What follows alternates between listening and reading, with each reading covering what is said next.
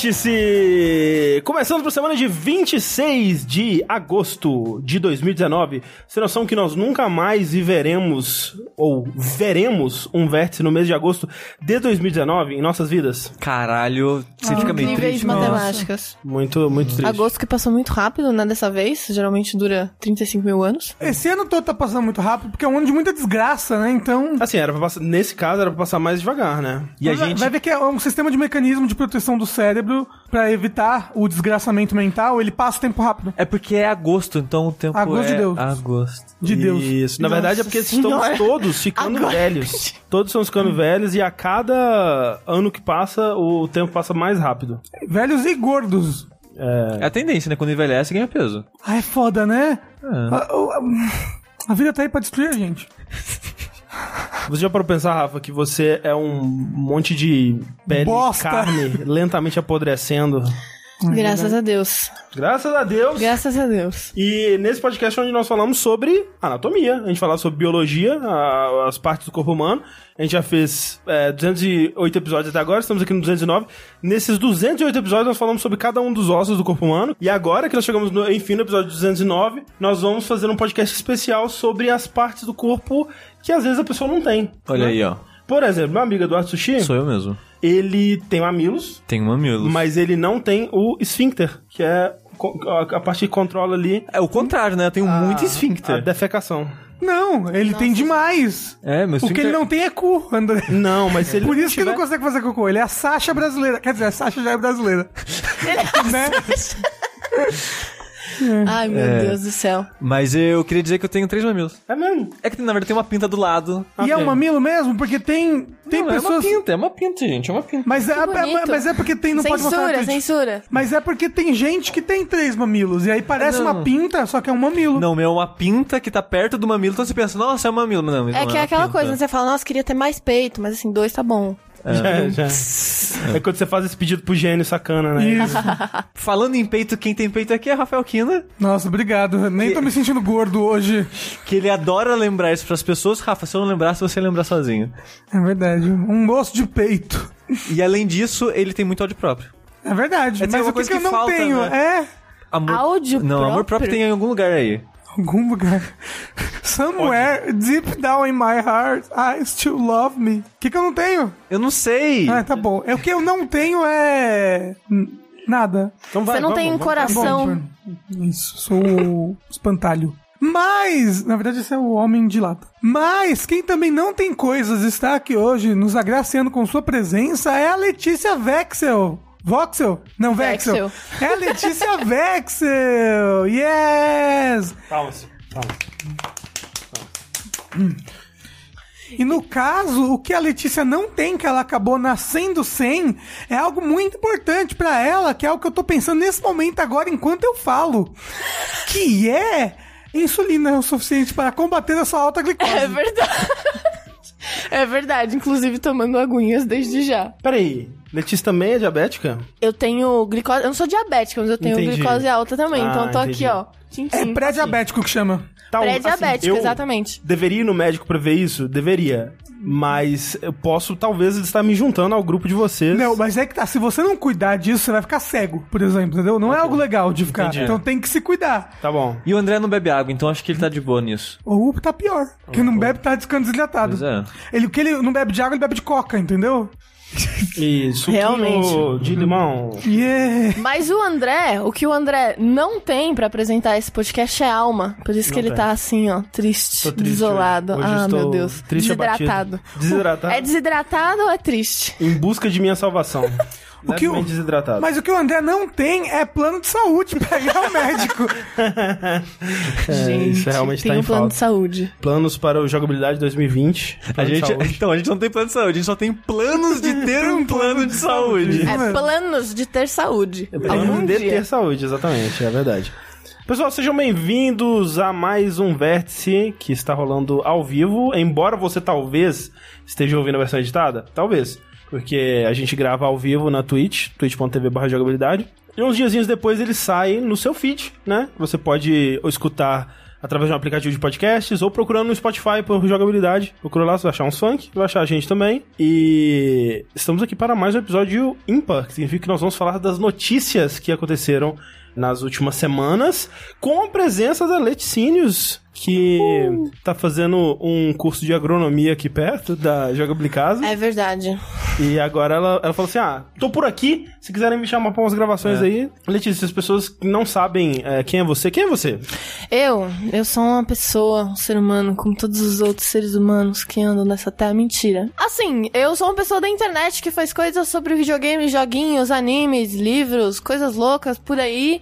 Tô no Twitter como arroba Leticínios, também tenho o meu blog, meu canal no YouTube, que é o Dropando Ideias. E apareço de vez em quando aqui no Jogabilidades para fazer coisas Nós. loucas. É, inclusive já tem um. Curso de agronomia. Um linha quente que a gente gravou semana passada que vai sair ainda. Vai, Vai. semana que vem. Isso, semana que vem ele sai. E. Que tá muito engraçado, né, aqui. Eu gostei. É, foi assim, fazia tempo que eu não ria tanto num linha quente. Foi bem, bem legal. Oh, Mas tá, dito isso, saiu um linha quente hoje, É. que também ri bastante. Então. Show. Dito isso, não cria muita expectativa, não, gente. pra nada na vida, eu diria isso. É verdade. Criem coelhos, não expectativas. Exatamente. Vamos lá para as notícias. A gente não tem muitas notícias felizes nesse podcast, mas vamos começar com elas. Ou notícias que trazem um pouco de esperança para o futuro dos videogames. Bem próximo do último verso de notícias que a gente gravou, rolou a Gamescom. Talvez aí o maior evento de games aberto ao público do mundo, que acontece anualmente em Colônia, na Alemanha. Né? Tiveram lá as coisas de sempre, conferência, feira.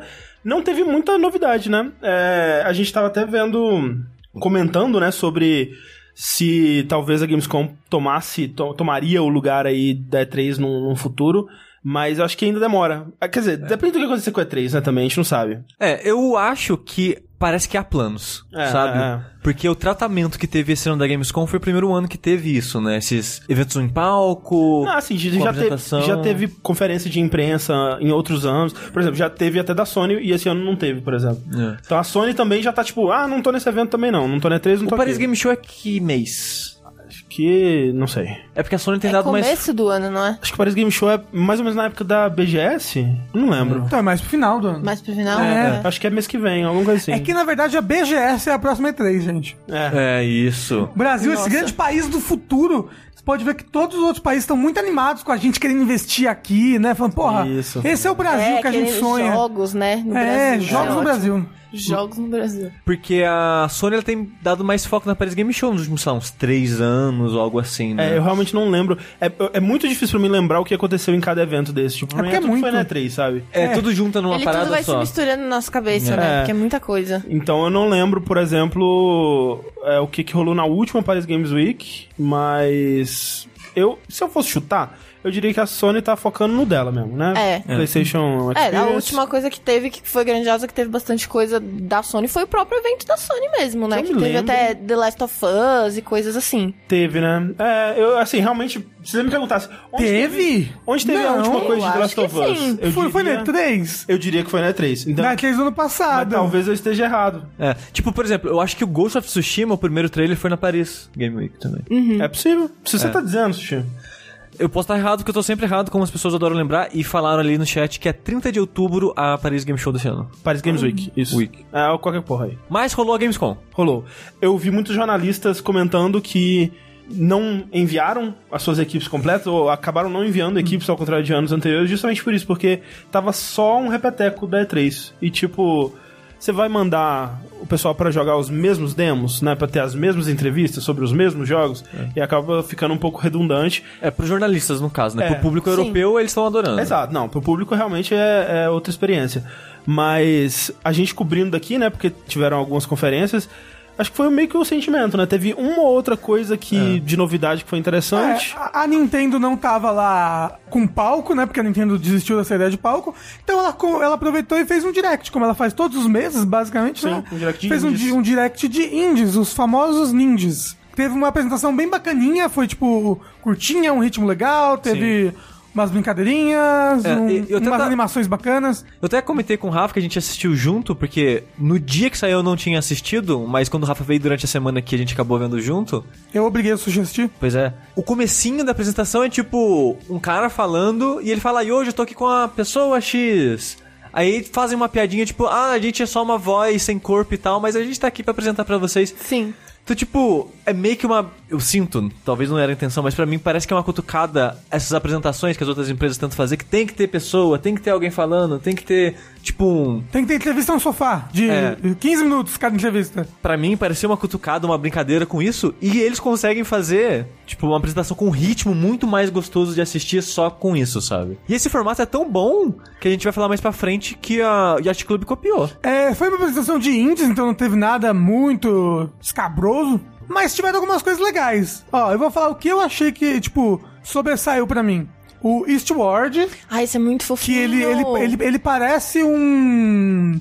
Como é que eu posso falar? Ele parece uma mistura de Modern 3, assim, com Last of Us. Tipo, ele, ele é vi- vista de cima, pixel art. E você controla um moço mais velho com uma menina de cabelo branco que segue ele. Então, Essa tipo, relaçãozinha pai e filha, né? Uma coisa é, assim. então, aí me lem- me lembrou bastante isso. Ele, ele tá muito bonito.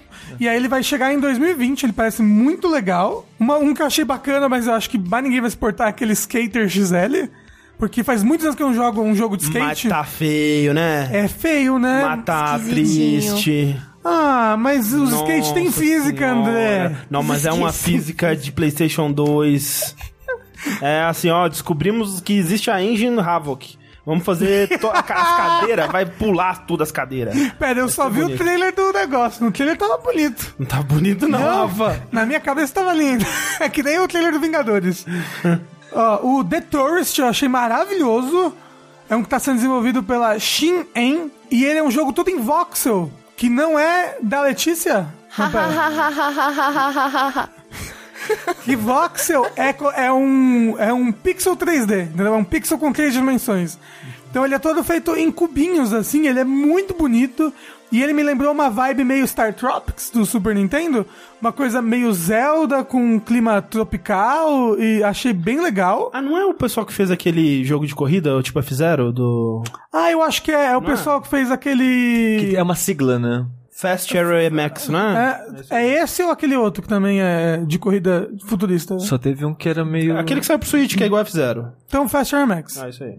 O outro que eu achei bem legal foi o Skellboy, que ele, ele, ele, ele me lembrou um pouco Ragnarok Online. Na- na arte, né? É, isso, na, Na arte. arte ele na- tem na- bem essa vibe, porque ele 3D, 2D, né? É, ele tem um cenário em 3D e os mais os personagens são sprites 2D, assim, tipo, eu achei ele muito bonitinho. Mostrou que o Blasphemous vai ser lançado esse ano ainda. Pro que ele, Switch. isso, pro Switch também. Tá perto de lançar, não tá? Vai Tá. lançar dia 10 de setembro. Tá aí. Então tá bem próximo. O Blasphemous, ele, ele lembra, olha só, quem diria... Um Dark Souls 2D em pixel art. A gente já viu isso dar muito errado? Já, mas também já viu dar umas coisas certas. Mas ele parece diferente o suficiente. Não, e uma coisa é a arte dele, é muito linda. Sim. E ele tem um- uma pegada de Dark Fantasy com Renascença ali. Eu, eu- eu não entendo direito. não teve? Mas é muito legal. Eu gosto muito da vibe dele, da estética dele. Tipo, o Demon's Crash, que eu vivo falando, um dos motivos que eu gosto tanto dele é por causa da estética e a trilha, essa parte gótica, a gente não costuma ter tanto em jogos, não daquele jeito.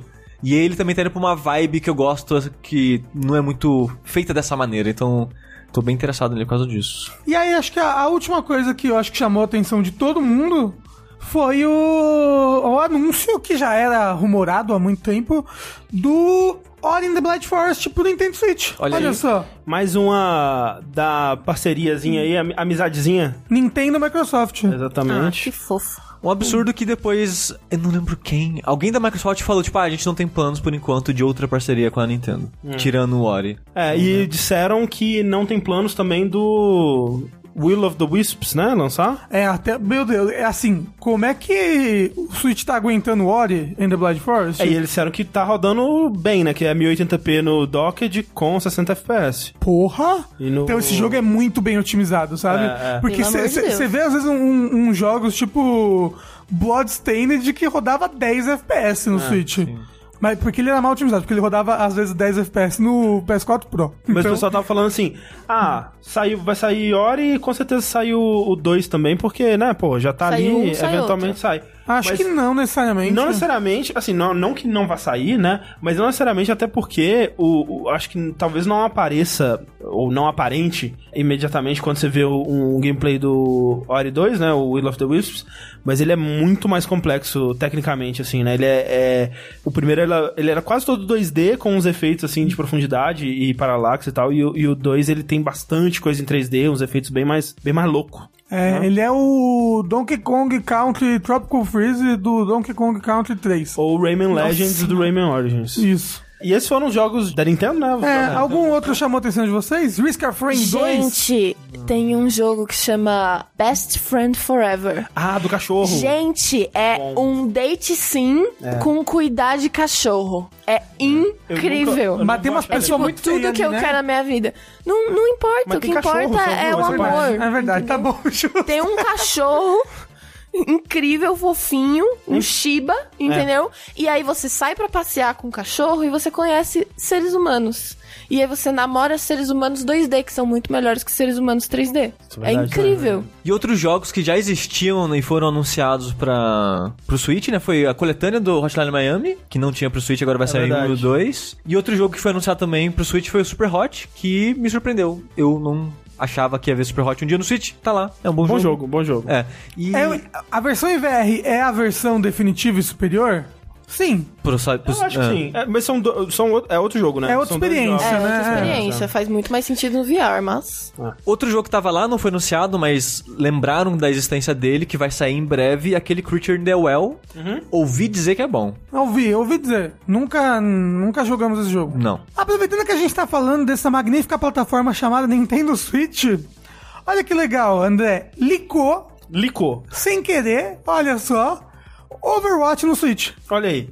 Foi a Amazon, né? Que. É, a Amazon acabou botando sem querer, não sei como, mas uma case oficial de Overwatch pro Switch. E aí você vê, porra, vamos lançar uma case oficial de Overwatch pro Switch, Switch. no mínimo vai ter Overwatch pro Switch aí, realmente, né? Tracer no Smash. Tracer, ai, eu gosto muito da Tracer, mas Meu é, ela é a cara do jogo, tinha que ser ela. É, se escolherem alguém, se fosse escolher um só, vai ser ela, né? Mas aí, ah, mas aí, tipo, eles, eles não escolheram al- alguém, sei lá, de Diablo, alguma coisa pra representar melhor a Blizzard É do que Overwatch? Smash hoje em dia é Blizzard. Smash.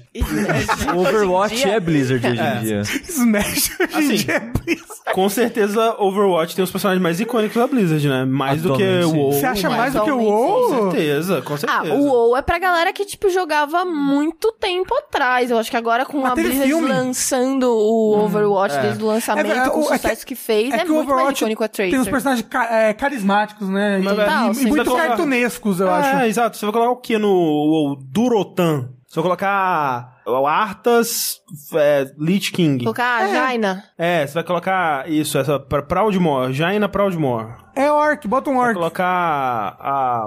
Essa daí mesmo. Hearthstone é cartinha, né, gente? E usa os personagens do Warcraft, então dá na mesma do WoW. É, então eu acho que né, do Overwatch seria legal. É. Mas e aí seria a Tracer porque ela é a cara do jogo. E, e ela teria mecânicas bem interessantes, assim, eu acho. Rafa, você viu a parada que alguém não vazou, mas tava a especulação, tipo, olha, tem as informações do próximo personagem que vai vir DLC do Smash, é uma personagem feminina que ninguém espera e vai decepcionar muita gente. Nossa, não, porque a- o rumor recente aí dos personagens que vão vir, vir para o Smash. Mas não são para de os últimos dois. Não, vão ser, para. vão É, ser lá, cinco personagens por DLC e já, já anunciaram três e lançaram O dois. personagem por dentro. Né? O personagem que vai vir agora é o Banjo Kazooie. Sim. E os outros dois personagens, o rumor é que vai ser o Dungai e o, o Hunter do Monster Hunter. Mas peraí, vocês vão botar vindo do mesmo cara que falou que a cadeira tava cor roxa. Porque o Dungai seria muito esquisito, né? Mas é, estão falando que vai ser o Dungai Monster porque... Hunter faria sentido, até porque já tem o, o, o dragão louco lá, né? É, e a, e a É. Monster Hunter tem um histórico forte com a Nintendo, né? É. Ah, mas assim, o Doom agora, né? Tem, tem os dois Dooms modernos pro Nintendo Sim. Switch e o Doom 1, 2 e 3 pro Fa- Nintendo Switch também. Faria agora. mais sentido ter, sei lá, o Dovahkiin, não sei. Que já Assim, tem o Zelda no eu- eu- jogo, né? Eu acharia interessante ter o Dovahkiin também, ia ser bem legal. E aí ele, pode- poderia ser que nem tipo os personagens de Fire Emblem, que ele tem versão masculina e feminina, É. e aí várias roupas diferentes. Sabe que seria legal? Você formar a frase, você tem um botão pra cada som e você faz o fuzz rodar. Pô, em vez de ter um botão pro fuzz rodar, Caralho, esse era Ia legal. ser legal um Dovahkiin, eu ia gostar. Porque eu tô. Incríveis. Eu amo, eu amo de paixão jogar com o Joker e com o Hero. Assim, eu tô muito bom de Joker, eu tô fenomenal. Esse, esse personagem é muito bom, ele é muito bem feito, ele é muito fluido, meu Deus do céu. Que personagem maravilhoso. Que, que franquia maravilhosa. Letícia, o que mais aconteceu na Gamescom? Bom, teve a conferência da Microsoft também, falando algumas coisas, mas eu também não achei nada muito É, não é- não é. interessante, Foi o resumo da conferência da muito... Microsoft, É, basicamente. a coisa assim, atenção. pra mim, pessoalmente, a coisa mais interessante foi o Devil May Cry 5 no Game Pass. É verdade. Já está É, no já Game está. Pass. Já está no É, Game não, Pass. infelizmente não no de PC, né? É. Só no do Game Pass de console. Mas é um dos melhores jogos do ano, na minha opinião, pra mim, Sim. no Game Pass. Então, é muito bom isso daí. Também foi o Age of Empires, também já Sim. tá no Game Pass. E dia 30 agora vai entrar também o Blair Witch. Que foi anunciado na E3, se eu não me engano, né? Ele Que vai entrar pro Game Pass? Vai entrar no Game Pass. Vai ele lançar no Game Pass? Vai lançar no Game Pass. Dia A gente não vai 30 ele já lança o jogo e já entra no Game Pass. E Porra. você já joga no Game Pass tudo e vai alucinadamente. Esse podcast não é um patrocínio de Game Pass, mas queria. Outras duas coisas que me chamaram a atenção foi o Empire of Sin, do John Romero, que é um XCOM na época de, da proibição, né, nos Do Estados Unidos, IC, é. gangsters e tudo mais, aquela coisa Al Capone. Mas outra coisa que me chamou atenção agora é que eu sou um recém-zerador de Metro Exodus, foi o DLC de Metro Exodus que me pareceu interessante, porque agora eu consigo eu consigo ver o, o trailer e pensar, olha, isso aqui, ó, é o- os dois comandantes, os dois capitães, sei lá. Ah, é porque é aquele momento do jogo que você se separa e ele vai pro outro lado pra jogar com ele. Jogar com ele. E aí vai ter uma história ali. Provavelmente não vai ter consequência nenhuma, porque o personagem, ele. Enfim, né, não vou falar mais. Mas, né, fica aí o mistério. Ou não, né? E também falaram sobre a, o XO19, né? Que vai ser a É, conferência. deram a data da Exxon 19, que eu acho um nome horrível. Pera, é, não é aquele que as pessoas gritam, né? É, foi. É foi. esse Que mesmo. ano passado que- foi no México, agora vai ser em Londres, né? Será, Isso. será que as pessoas em Londres vão gritar também? Vai. Acho Ou que, elas vão, sei lá, jogar batata? acho Eu que acho o que público de Londres ele é mais, né, comedido. O punk começou Vamos ver lá, o que né? acontece. É. Vai ser, no mínimo vai ser surpreendente, engraçado, incômodo e meio vergonha alheia. E triste. É o que a gente espera, Mas- pelo menos. Vai ser 14 de novembro. E é bizarro porque teve uma apresentação da Microsoft lá com galera, o povo gritando, com a camiseta dos jogos, provavelmente distribuindo pras pessoas vestindo, ficar na frente da câmera. E não mostram Gears lá. É verdade, foi bizarro isso, né? É. Que, tipo, na verdade mostraram Gears 5, mas mostraram a parte multiplayer dele. Aí, eles falaram: Ah, a gente vai falar do modo single player hoje, mas mais tarde. Aí falaram durante a apresentação. Qual foi o nome da apresentação mesmo? Foi a Opening Night Live. Exatamente, que foi apresentada pelo nosso querido Geoff Keighley, dos Olhinhos Mortos, me identifico muito. que lá foi onde rolou mais novidades, de modo geral, na Gamescom.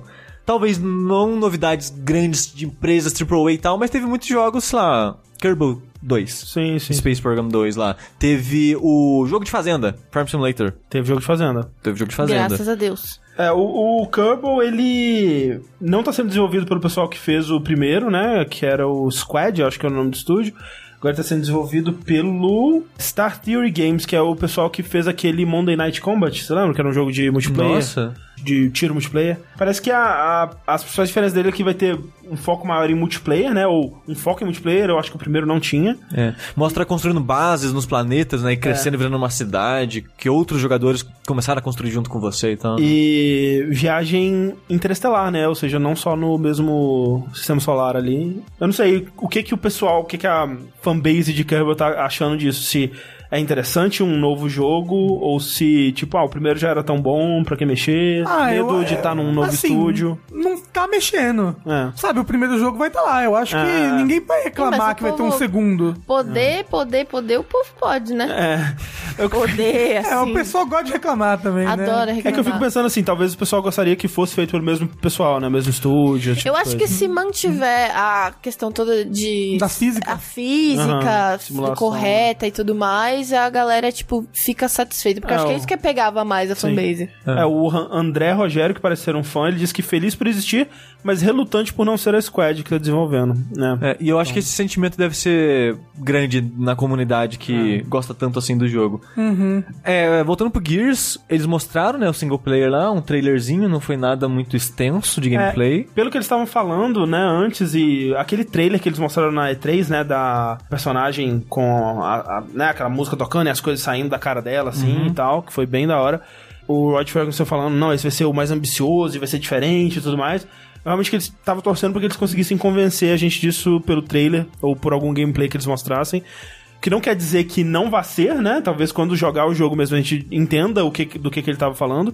Mas não passou essa impressão, né? Pelo que foi mostrado. Eu acho bizarro, porque o, É. o Gear 5 ele tá pra lançar. E eu acho justificável eles estarem. Eles terem um foco grande no multiplayer, porque é algo muito importante pra quem é fã de Gears, obviamente. Mas não estarem vendendo a história como essa coisa super ambiciosa que eles estão diz- dizendo que vai ser, é- é- me parece estranho. É. Eu, eu tava na expectativa do trailer, porque a maneira que eles falam no Gear 5, da história, da protagonista ser outro personagem, né, com um outro ponto de vista, tem aquela parada do sangue. Eu, cara, eu nunca joguei um Gears, eu tenho vontade de começar por esse, porque parece estar uma pegada um pouco diferente dos outros, que não era tanto assim minha eu vibe. senti essa mesma vibe também. Aí quando eu vi o trailer, eu, é Gears, né, gente? É Gears, quem diria? É Gears, Aí tirinho. eu, ok.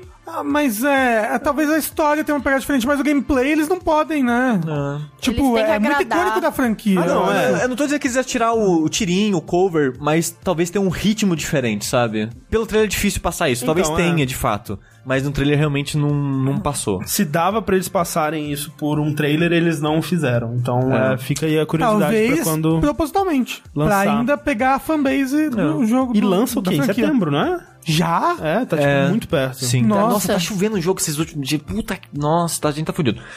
Aí, um jogo que foi anunciado e saiu no mesmo É tempo verdade. Foi o Erika, Uhum. que a gente ia jogar no saideira da semana passada, acabou que não teve. Isso. A gente deve jogar na saideira dessa semana. Aí te- teve um saideira, meio um saideira especial domingo, né? Isso, a Exato, gente fez exato. com o Kitsune e tal.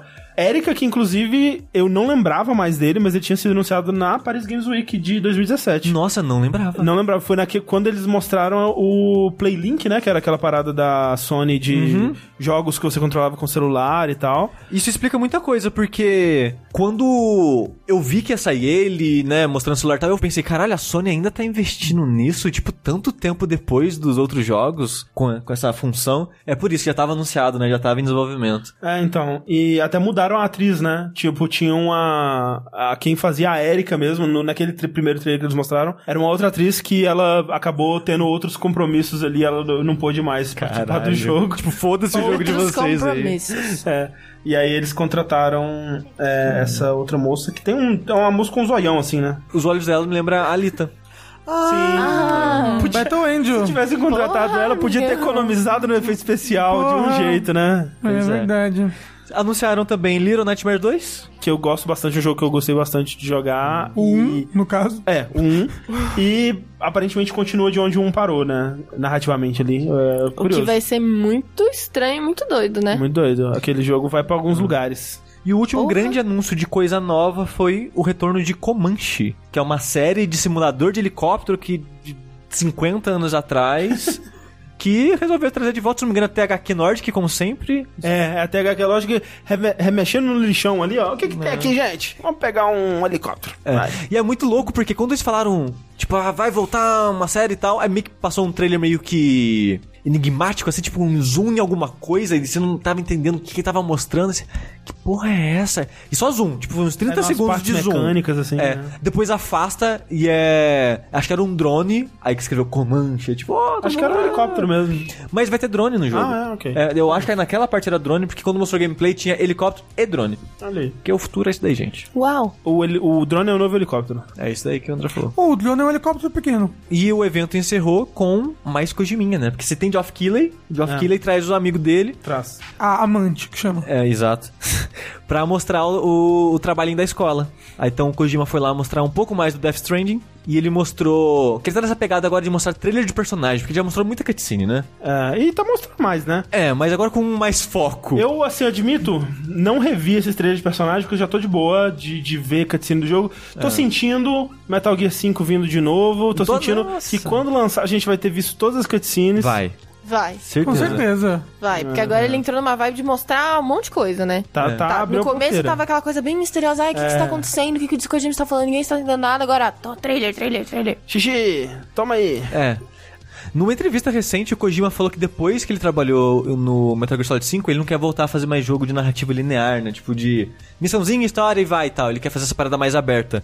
Então, eu te garanto que Death Stranding vai ser 90% do tempo você andando pela grama, abrindo é. escada do cu pra É. escalar as montanhas, tirando corda do cu pra descer a montanha, entregando caixa de correio pro Geoff Keighley Sim. Isso é e Death de vez em Game. quando cutscene, sabe? É, eu acho que os cutscenes vão ser mais raros, vai ser um jogo, vamos dizer, de umas 40, 50 horas assim, com história só história linear, né? Só em momentos específicos e com essa coisa da travessia que por mim tá ok. Se for divertido de ir do ponto A pro ponto B, tá ok, tô de boa. O Seller falou, gente, o que, que vocês estão falando? Vai ser cutscene The Game. Você jogou Metal Gear Solid 5? É, Quando, os, sabe, durante uns dois anos de anúncio e trailers, É. parecia que o Metal Gear Solid 5 também seria cutscene The Game. Quando você vai jogar o jogo tem pouco. não, eu torço pra que você esteja certo, Célia. Assim. Até porque o que os meninos querem é isso. é quero- cutscene isso. the game. Eu quero, porra, eu quero. Quero História louca. É, eu quero uma cutscene de uma hora e meia que no final tem um casamento. Que você não consegue pausar. Um macaco de fralda andando pelo, pelo casamento, pegando, roubando o buquê. Você tem noção que no Metal Gear Solid 4 no final o macaco de fralda ele rouba o buquê do casamento? O macaco que fuma e é viciado em Coca-Cola. É. Meta, seria Metal Gear Solid 4 o melhor jogo da história? Sim. Mas o que eles mostraram, de fato, no evento foi o trailer do personagem do Guilherme Del Toro, que na verdade é só o corpo do Guilherme Del Toro com outro dublador. Que eu achei curioso que tá imitando o jeito que o Guilherme Del Toro fala, né? Com Sim. aquele sotaque mexicano e tal. Então o personagem dele chama Deadman, aparentemente é um holograma, talvez já tá morto. A gente não Talvez. sabe. Tem uma Uau. cicatriz no, no- na testa assim, né? Exato. Assim, a gente não sabe se é uma inteligência artificial ou se é uma inteligência artificial de alguém que morreu, de qualquer Não, forma. é, ele tá morto, mas ele tem um robô dentro dele que botaram nessa cicatriz do cérebro, entendeu? Não, ele é um holograma, mostra ele atravessando parede. Ele é um robô fantasma. Mas talvez só naquela cena também, não dá pra saber, né? É, é, não dá pra saber. E teve o trailer da personagem da Mama, que é o Kojima sendo Kojima, um trailer que você olha e você fala, porra, Kojima, velho, sério, Tinha que ter, isso, né? cara. Porra, velho, nossa senhora, já tem 50 anos de idade. Tome temência, Kojima. Ai, meu É, Deus, sério. Ela é interpretada pela Margaret Qualley, que faz o filme do, do Tarantino, né? O Era Uma Vez em Hollywood. É uma vez em Hollywood. Que ela tá muito bem no, no filme e é uma excelente atriz, espero que ela esteja muito bem. Eu espero que ela tenha o que fazer no jogo, além de ficar pegando no próprio peito. pois é.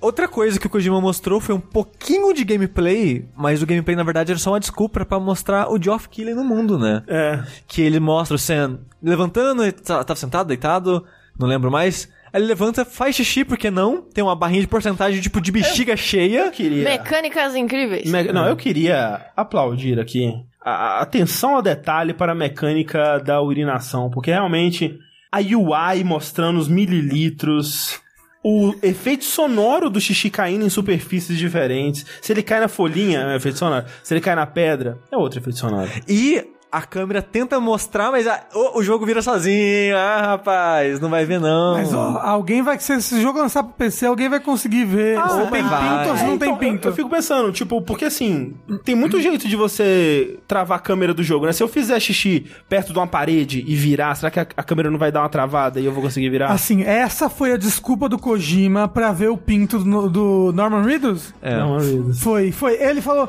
Ah, não, é que vai ter uma mecânica Meu aí Deus do de xixi. Será que você pode fazer xixi aí pra gente ver? Meu Aô está vivo. Então, Meu arroz- que meu chip está é- vivíssimo. Ele tem um tesão pelo Norman Ah, Reedus. tem. Ele Não, tem eu- muito. eu- Não co- só tem o tesão, como eles protagonizam um anime chamado Yuri on Ice. É, Entendeu? verdade. É Não, impressionante. é ele e o.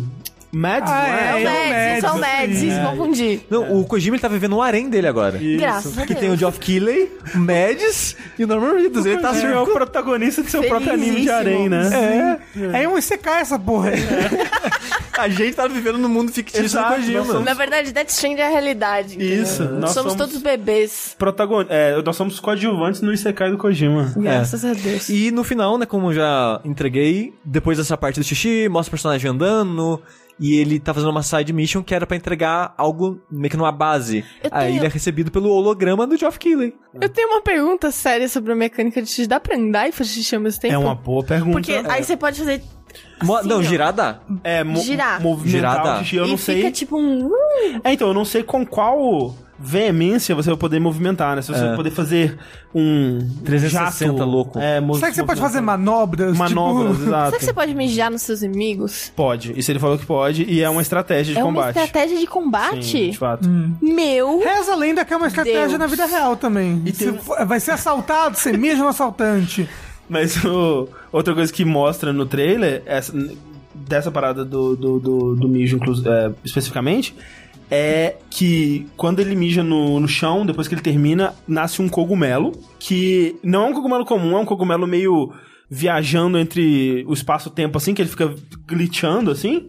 Mas eu acho que isso é é só uma representação visual de algo que interage com o multiplayer, de alguma forma. Porque o que ele falou é que se outro jogador for lá e mijar no seu cogumelo, ele vai crescer mais. Caralho, e aí, isso é se um todo tesão. mundo mijar no mesmo cogumelo, alguma coisa boa vai acontecer. Gente, Que cocô, que, hein? que metáfora incrível, né? Pra, Exato. Pra Cooperação, né? fetiche. Fetiche. Foi o que eu quis dizer. É uma, Foi o que eu quis dizer. é uma grande metáfora pra um fetiche. Será assim. que é o, isso que o Kojima chama o Norman Reedus, o Geoff Keighley e o Mads pra... Tipo, os quatro se encontram, o que, que eles fazem? Faz xixi junto.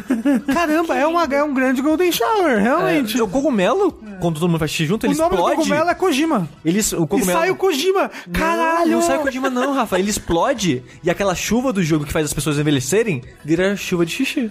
De- e aí faz todo mundo ficar jovem. Ou na verdade o mundo é um cogumelo e quando você faz xixi no cogumelo, você tá fazendo xixi no mundo. Olha, E é tipo uma volta assim Caraca. infinita. Mas então, mas e cocô? Não falaram nada. Não, falaram sei se vai nada. Porque se tiver Tem xixi, cocô, tem cocô. se você abaixar no mato e soltar um cagão, esse vai ser o jogo do ano, assim, com certeza. Eu quero muito poder agachar no E mato e aí fazer sim um vai, cagão. vai ser um jogo cooperativo. Puta, né? Eu gostaria muito que tivesse essa mecânica, mas vamos ver. Vamos ver se. Não é porque assim, o que a gente tá descobrindo é que tudo que tá nesse jogo é algum fetiche do Kojima. Isso. Se ele tiver um fetiche por cocô também, a gente vai estar, né? Vamos ver. Lembra, André, quando você tinha medo do Kojima Unleashed? É, não, era só, é, é só alegria agora. Eu quero ver mais. Por favor, Kojima. Eu quero muito que esse jogo seja minimamente bom, que ele dê certo. Pro Kojima poder fazer mais jogo desse tipo. Quero muito, assim. Mas é, ele vai, ele encontra o Geoff Keighley, entrega os negócios pra ele. E assim, eu, eu meio que já parei de tentar entender o jogo. Porque antes eu tava assim, nossa, curioso, né? Como é que vai ser, que vai ser isso? E agora ele tá tão perto. Porque assim, se ele tivesse sem data, se fosse, sei lá, daqui a dois anos, não sei. Eu ainda estaria meio que tipo, nossa, mas o que, que é isso? O que, que isso significa? Tá tão perto que eu vou deixar o jogo lançar e tentar descobrir isso na hora. Sim. Mas, cara, tem umas coisas muito esquisitas que acontecem, né? Porque o, o, quando ele vai entregar a parada, a recompensa dele por ter entregue a, a, Encomenda. a encomenda, sei lá, é que ele expande uma rede de, de conexões de strands que passa pelos Estados Unidos, né? Mostrando talvez a jornada dele através dos Estados Unidos, que ele tá indo do leste pro oeste. Em teoria, você vai andar pelos Estados Unidos inteiro? Em teoria, ele pega uma a dog tag, que ele- aquelas dog tag que parecem uns USB, né? Uns pendrive que tem, tem no pescoço, ele tira. E ele põe na máquina, e quando ele põe na máquina, começa a aparecer umas fórmulas matemáticas, assim, tipo Nazaré calculando em cima do negócio. E aí sai uma energia da parada, o, é, o Norman Reedus quase começa a flutuar assim e começa a chorar. E, velho, esse jogo, cara, que que, o que que é isso? Eu não quero saber mais, sabe? Eu só quero que venha. Só outra mecânica louca que eu lembrei agora que tem é a coisa de você ter que fazer carinho no bebê. Exato. Cara, que bagulho estranho. Você tem que acalmar o bebê fazendo carinho no controle, que é tipo você fazendo Porque ele cai, né? Ele, ele tropeça, cai no penhasco e cai em cima do bebê. Que tá Trope... Não, não, não, tropeça não, André. O Geoff Keighley tava despedindo dele É e ele tava despedindo sem olhar pra frente e caiu. E aí a mecânica do bebê do Yoshi's Island, né? Que o Mario fica chorando, aí você tem que acalmar ele. Ou Yakuza 6. Ou Yakuza 6. Mas, cara, eu não diria que é o jogo que eu mais tô empolgado, mas é sem dúvida o jogo que eu tô mais curioso pra jogar. Porque eu quero saber o que, que é. Eu quero, eu quero chegar nos créditos finais desse jogo. Talvez eu drope ele no caminho, que nem Metal Gear 5? Talvez. Mas vamos ver. Curioso. Ah, outra coisa sobre Death Stranding. Saiu a notícia de que ele vai ser dublado em português. É verdade. Eita! É, ah, o que é mais comum pra jogos né, publicados pela Sony. Mas acho que é a primeira vez de um jogo do Kojima, né? O 5, Metal Gear 5 não foi. O que significa que não tem várias horas de cutscene, eu acho. hein? Ah, falei isso pro God of War. Verdade. Realmente. God of War não tem horas de cutscene. Ah, O negócio tem, que eu tô é esperando é uma hora e meia, entendeu? Não, não vai ser Com nível... macaco. Com certeza não vai ser nível Metal Gear Solid 4. Com certeza Ah, não vai bom. ser. Outra coisa que rolou de, dessas conferências, uma que né, eu, eu até me perguntei se a gente deveria cobrir, né? Porque a gente fez lives pra reagir e comentar as conferências. Foi a do Google Stadia, né? O Stadia Connect, que eu fico me perguntando o propósito dessas conferências do Stadia agora. Assim, agora que a gente teve três, eu acho, eu, eu não sei pra que, que elas servem. Elas bem. servem é, gente marcar na sua cabeça que existe Google Stadia, que ele tá aí, ele tá ativo e vivo, Vocês estão entendeu? fazendo um péssimo trabalho disso. Na verdade, sim. As conferências, de modo geral, né? Tanto a do Xbox quanto essa do Stadia, e de um certo modo também a do Geoff Keighley lá, o Open Night Live, tirando alguns pontos específicos ali que foram legais, né? Foram.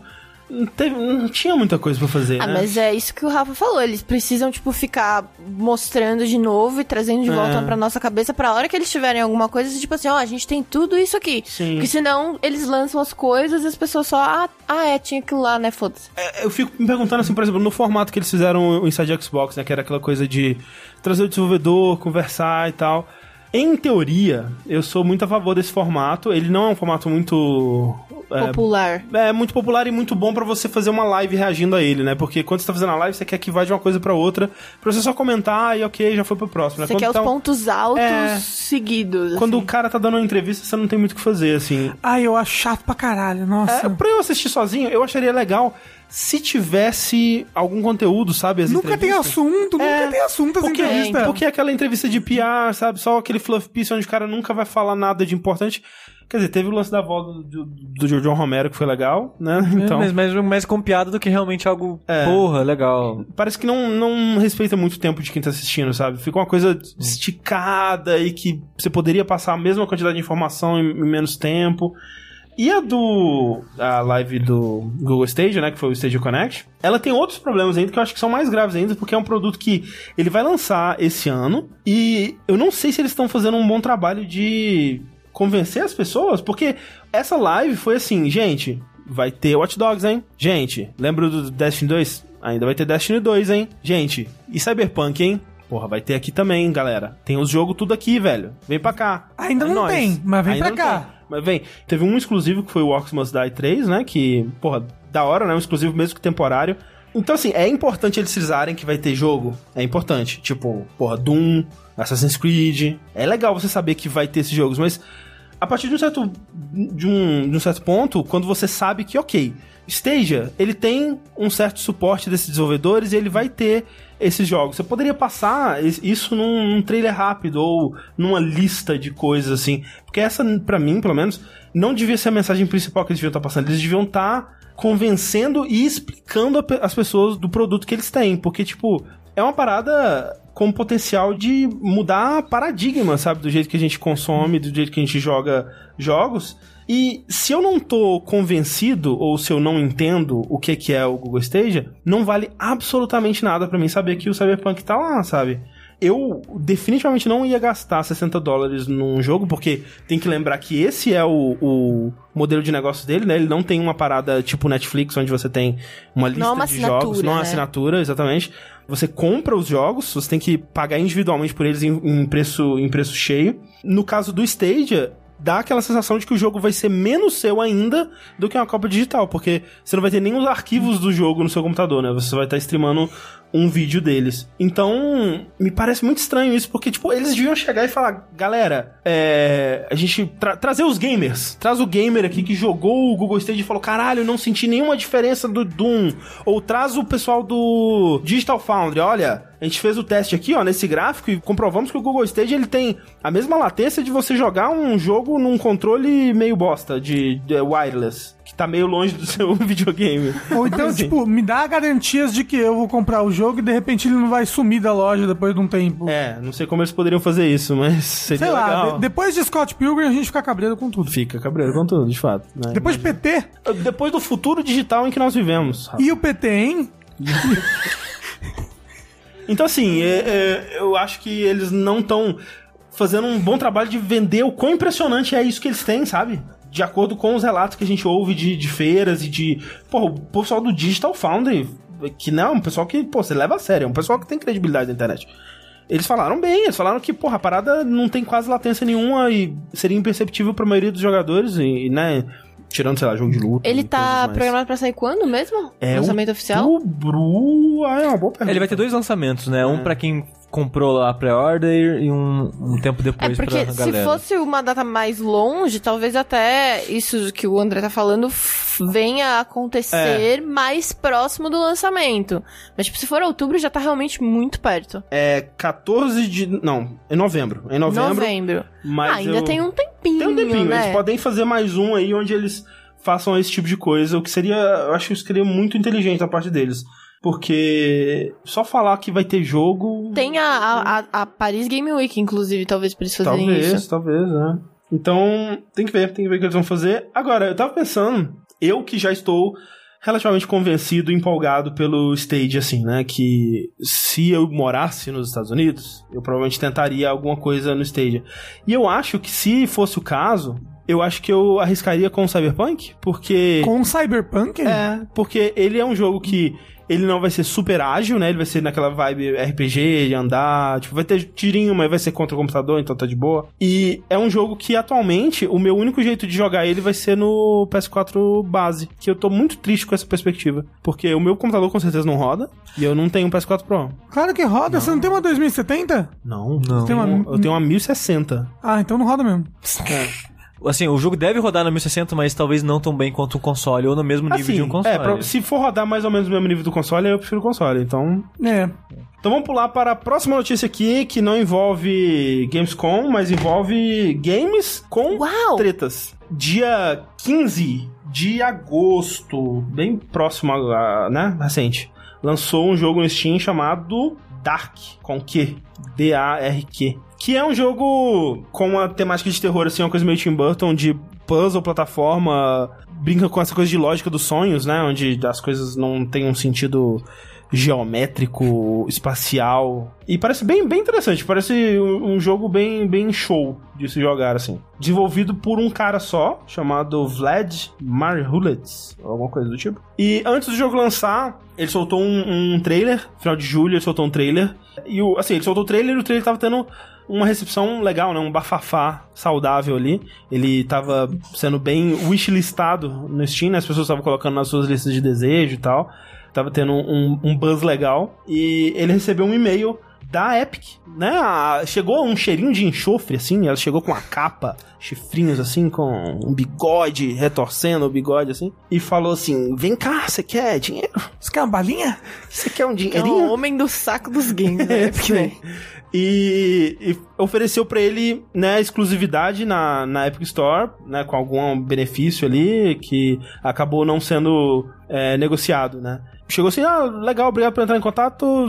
Tem que ser exclusivo mesmo? Tem certeza que tem que ser exclusivo? Eles, é, só exclusivo. Aí ele, ah, então é, acho que não vale a pena pra gente por enquanto. É, né, obrigado aí pelo, pelo, pelo interesse. Mas pra gente, tipo, a gente já prometeu que vai sair no Steam. É, acho que vai dar um, um, Dá ruim. um backlash aí, vai ter uma, uma mídia negativa pra gente, então acho que é melhor não. Porque, né, caso você não esteja acompanhando, né, a gente cobrindo essas coisas do, do da Epic Game Store, tem vários casos agora, né, de jogos que ou foram anunciados como presentes na, no Steam ou já saíram, eh, foram anunciados como exclusivos da Epic Game Store, como por exemplo o Borderlands 3, o, o Shenmue, né, que tinha sido prometido pro Steam, aí mudou como exclusivo pra Epic. O Ublets também, Ublets, agora há pouco. é, o Metro Exodus lá, lá atrás também. E todos esses tiveram um backlash, né? Tipo, a, a comunidade ficou meio puta com essa atitude agressiva da Epic e tudo mais. E é engraçado que ele fala que ele não fez. Ele fez isso, né, de recusar antes de estourar a polêmica do Ublets. Foi, Já tinha foi. estourado outras polêmicas. Sim, sim. E ele pensou que, tipo, ah, não vai valer a pena, porque o pessoal parece que não fica muito feliz quando fazem isso, é meu primeiro jogo, e eu quero fazer isso a longo prazo. Eu não quero fazer esse jogo parar, eu quero continuar fazendo jogos. Então, pra não Manchar a queimar. reputação, né? É. Então, pra eu construir uma reputação com o público, eu prefiro ficar no Steam e eu entendo o ponto de vista dele. Ah, sim, sim. E essa foi a escolha dele. E quando que ele se abriu falando sobre isso? Foi, foi assim, ele. O jogo lançou, que foi, né, dia 15, Uhum. e alguns dias depois ele fez um AMA no Reddit, né? Que é o Ah. Pergunte-me qualquer coisa, né? Que você fica lá, o pessoal te faz perguntas, você responde e tal. E aí ele, em algum momento, ele contou essa história, né? Que ah, a Epic até chegou, né? Entrou em contato, a gente recusou por causa disso, disso e aquilo. E isso, cara, teve uma repercussão muito grande. Tipo, os sites começaram a pegar essa notícia e, e, né, contar ela por aí. Começaram a pegar o cara pra, tipo, olha o herói indie, o homem que se ergueu contra a É. Epic Games, né? ele, ele foi lá pessoalmente, bateu na cara do dono da época assim, ó, com uma luva. Plá, não, ele falou. Ele tirou a luva da mão e bateu na cara dele. Verdade. E realmente, assim, você entende o ponto dele, né? Que, é, porra, é- deve ser meio assustador, né? Você fazer. Você tá trabalhando no seu joguinho lá e de repente ele tem esse backlash. Só que o que aconteceu foi o contrário, né? Ele, por ter recusado, ele começou a receber essa mídia positiva. Ele fez o- um post no Medium falando mais. e tal, Esclarecendo, né? esclarecendo. Só que aí eu achei esquisito, porque ele veio com esse papo de tipo, gente, eu nem queria, né, tá aqui nessa situação que eu tô, né? Pô, só queria fazer meu joguinho e tudo mais. E aí ficou meio estranho, porque ele, ele começou a tentar dar um exposed na Epic, assim, sabe? Ele postou umas, uma conversa de. É, um- E-mail. de e-mail, né? Um tweet que o Tim Sweeney da Epic tinha feito, falando assim, do Cyberpunk 2077, falando assim: Olha, gente, o Cyberpunk vai sair pra Epic, mas vai sair pras outras lojas também. Mais uma prova do que eu sempre digo, que o futuro é de todas as lojas e o gamer vai ser o vitorioso no fim disso tudo. Aquele discurso merda dele, né? E aí ele postou esse tweet e falou assim: olha, gente, ele que ele diz aqui, mas eu tô até com medo de postar esse e-mail, gente. Me desculpe, mas eu preciso postar porque é a verdade, sabe? E eu tô aqui pra contar a verdade pra você. Ele, ele gamer." aproveitou essa Nossa, situação cara, e aí, demais, tipo, velho. ai, eu, caralho, eu vou Ele vender tá esse jogo. essa vaca, velho, de uma, de uma forma.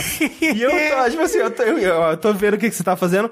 Não julgo, acho que ele tá fazendo certíssimo. Ele tá aproveitando uma mídia marketing. positiva, porra, que surgiu pra ele. É uma Tá situação que surfando na onda, tá né? surfando total na onda e eu acho que ele tá certíssimo de fazer isso. Só que fica muito claro que é essa coisa da demagogia, sabe? De, de- tipo, ele critica o Tim Sweeney por fazer isso, e a gente sabe que o Tim Sweeney tá fazendo isso, a gente já falou aqui que, tipo, velho, ninguém acredita nesse, nesse discurso. Discurso. dele, de populista, de não, meninas, é por você, sabe? Tipo, ninguém acredita ne- nesse papinho dele.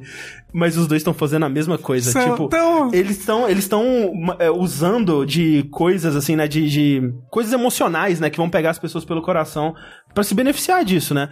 E tipo, o que eh, o pessoal da Epic fez e que resultou em mais polêmica sobre isso é que eles ofereceram exclusividade, eles não aceitaram e depois descobriu que assim, a Epic ela dá exclusividade pra alguns jogos indies que ela entra em contato, mas ela não dá exclusividade pra todos, né? É aquela coisa do poder, assim, tipo, por que que o Cyberpunk não tá como exclusivo na Epic Game Store? É porque quem detém o poder nessa situação é o Cyberpunk. Tipo, o Cyberpunk vale mais pra Epic do que a Epic vale pro Cyberpunk, né? Sim. Então quem Não é detém o poder... democrático, né? É, quem detém o poder é, é o Cyberpunk. No Isso é a, a vida, isso é o, o ser humano. Exato. No caso do Dark, né, que é o jogo do cara, obviamente a Epic tem mais poder que ele, então a Epic falou, não, ou é exclusivo ou não é. E aí você pode, né, achar isso escroto ou, ou o que for, mas tipo, é aquela coisa, a Epic atualmente ela tem... Ela, ela ia dar dinheiro pra isso, né? não é, Sim, não é sim. tipo, ou Sim, é sim. exclusivo ou a gente mata sua mãe. não é Exato, isso. exato.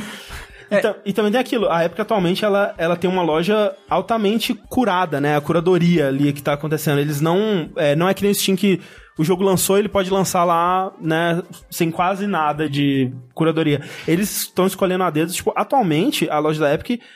Meio que qualquer jogo que você escolher lá, você vai acabar com um jogo de Da hora. da hora, de alguma Um qualidade. É, porque eles realmente estão escolhendo bastante o que tá.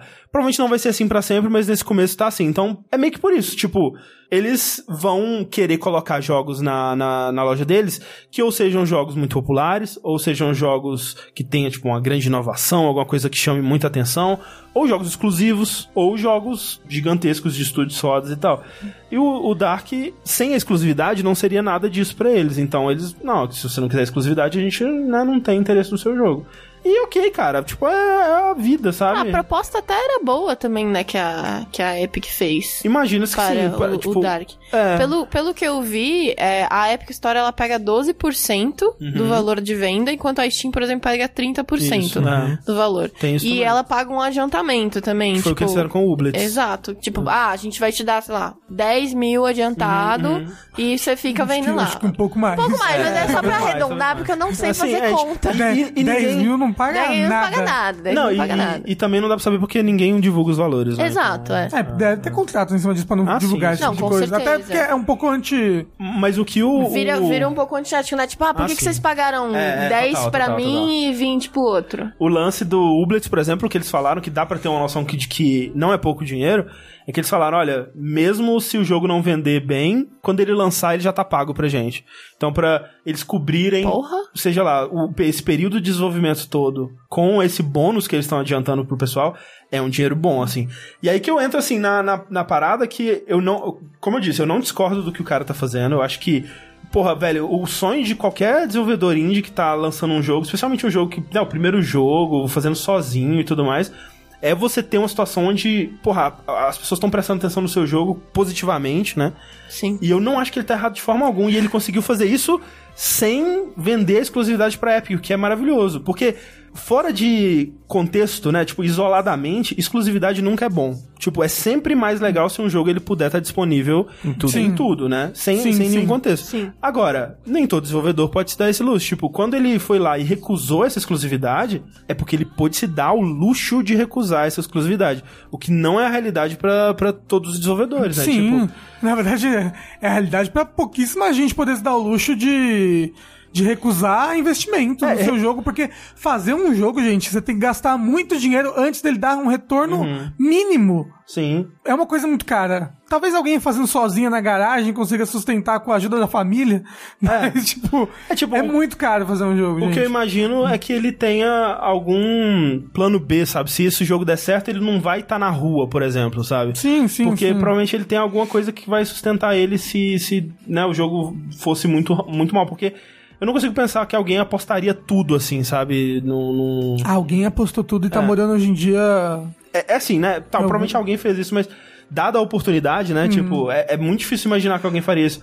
Mas eu vi pessoas comentando, por exemplo, falando assim, não, ele tá certíssimo porque ele tá indo, né, lá pelo. pelo é, cuida- Pelos valores pelos do valores gamer. dele e beneficiando a- os fãs e sendo fiel à comunidade.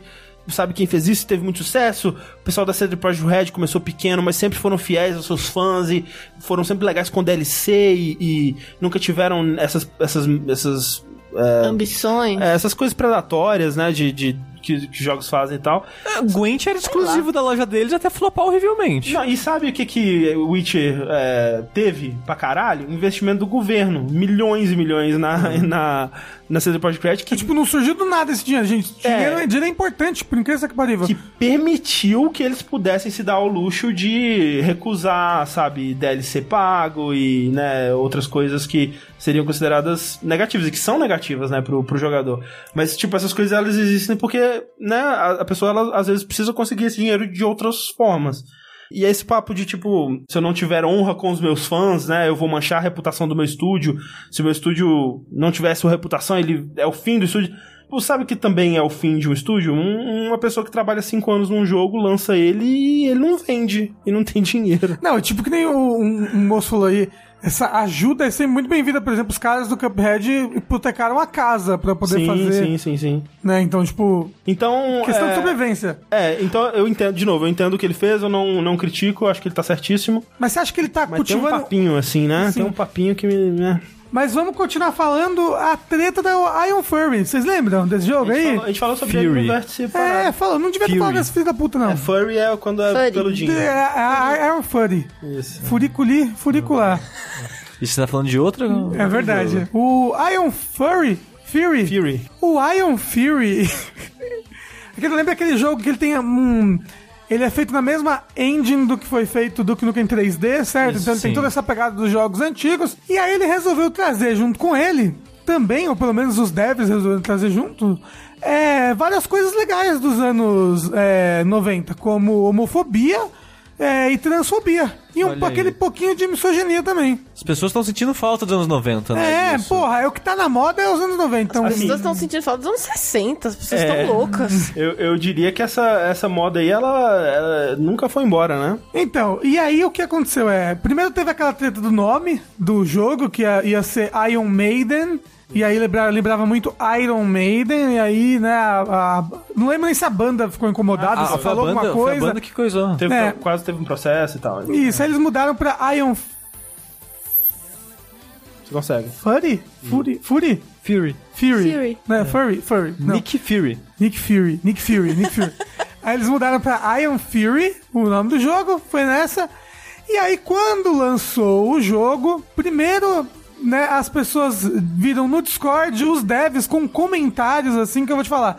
O nos artes anteriores a gente falou: "Ah, eles fizeram comentários transfóbicos e homofóbicos" e não falou quais são os comentários. Eu li os comentários e Caralho, que ódio! Nossa, que vontade de arrancar o dente dessa pessoa no chute. E, é- e é foda porque na época que a gente gravou, eu tava dando um benefício da dúvida, que eu pensei, ah, é um cara, não vamos levar a empresa inteira pro saco ele. Mas não, não, tem que levar a empresa inteira pro saco ele sim, porque os caras estão... Era todo mundo mesmo. Era todo mundo, é Todo mundo impressionante. tava lá, pelo menos, né? A gente não É. Ou que tem Mas voz em alguma coisa. É, era mais de uma pessoa, com certeza.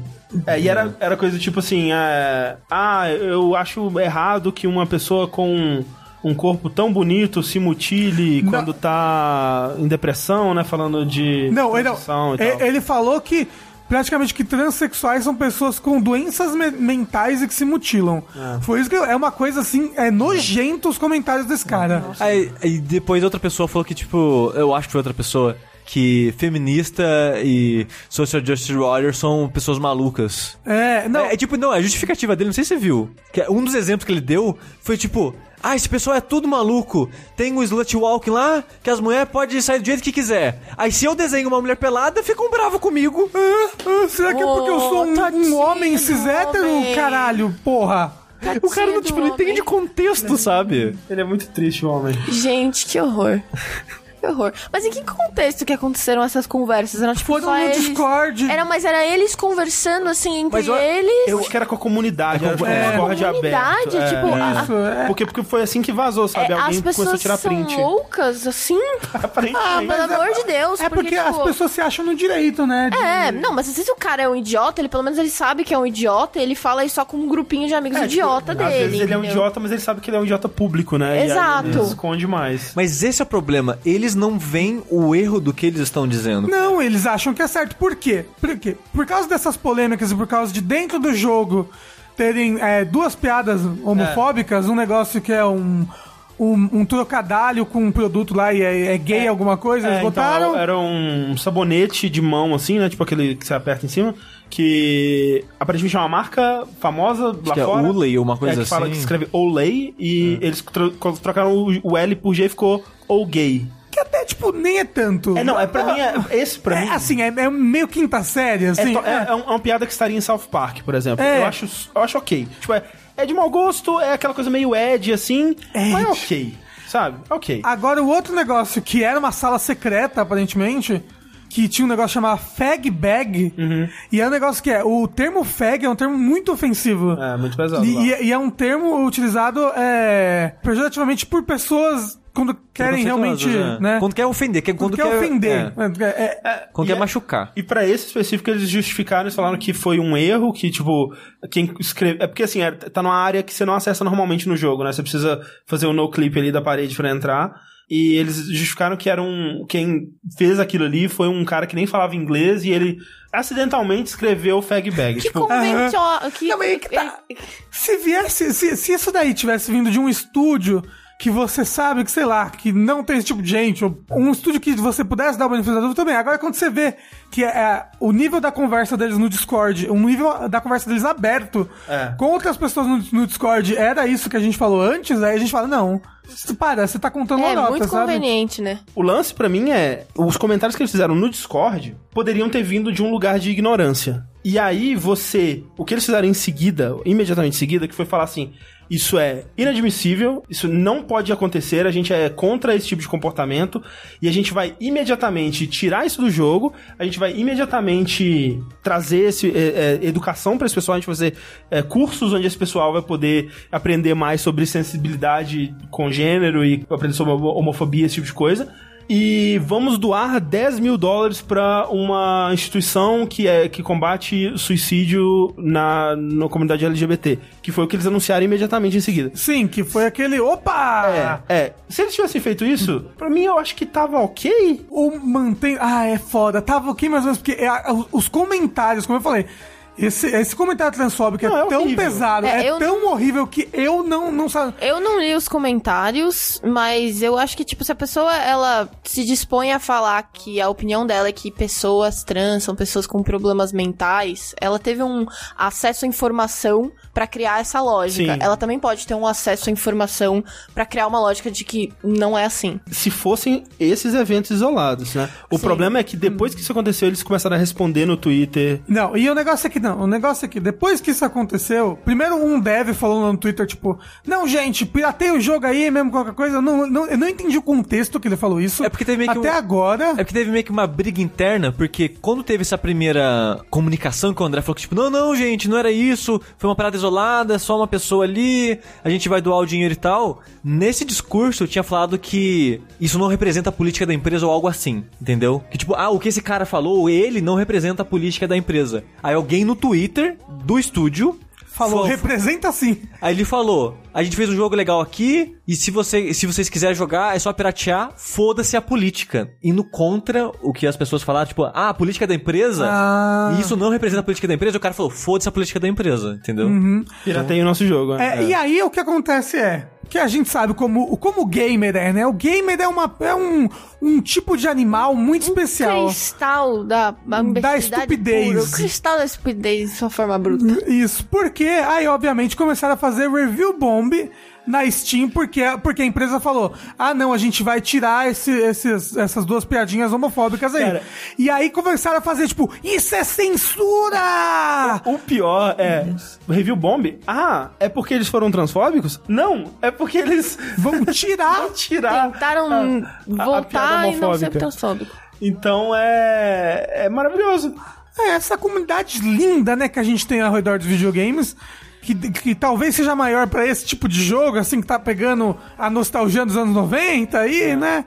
É bem, e aí começou a ter review bomb e a resposta deles ao review bomb foi tipo, quer saber? Ah, é, é esse mesmo. A gente não, não vai tirar os negócios não, dentro do jogo não. Eles, eles tiraram o fag bag, mas deixaram o shampoo. o- O gay, shampoo. Gente, que história- Falaram, porque não, essa, a empresa é assim mesmo.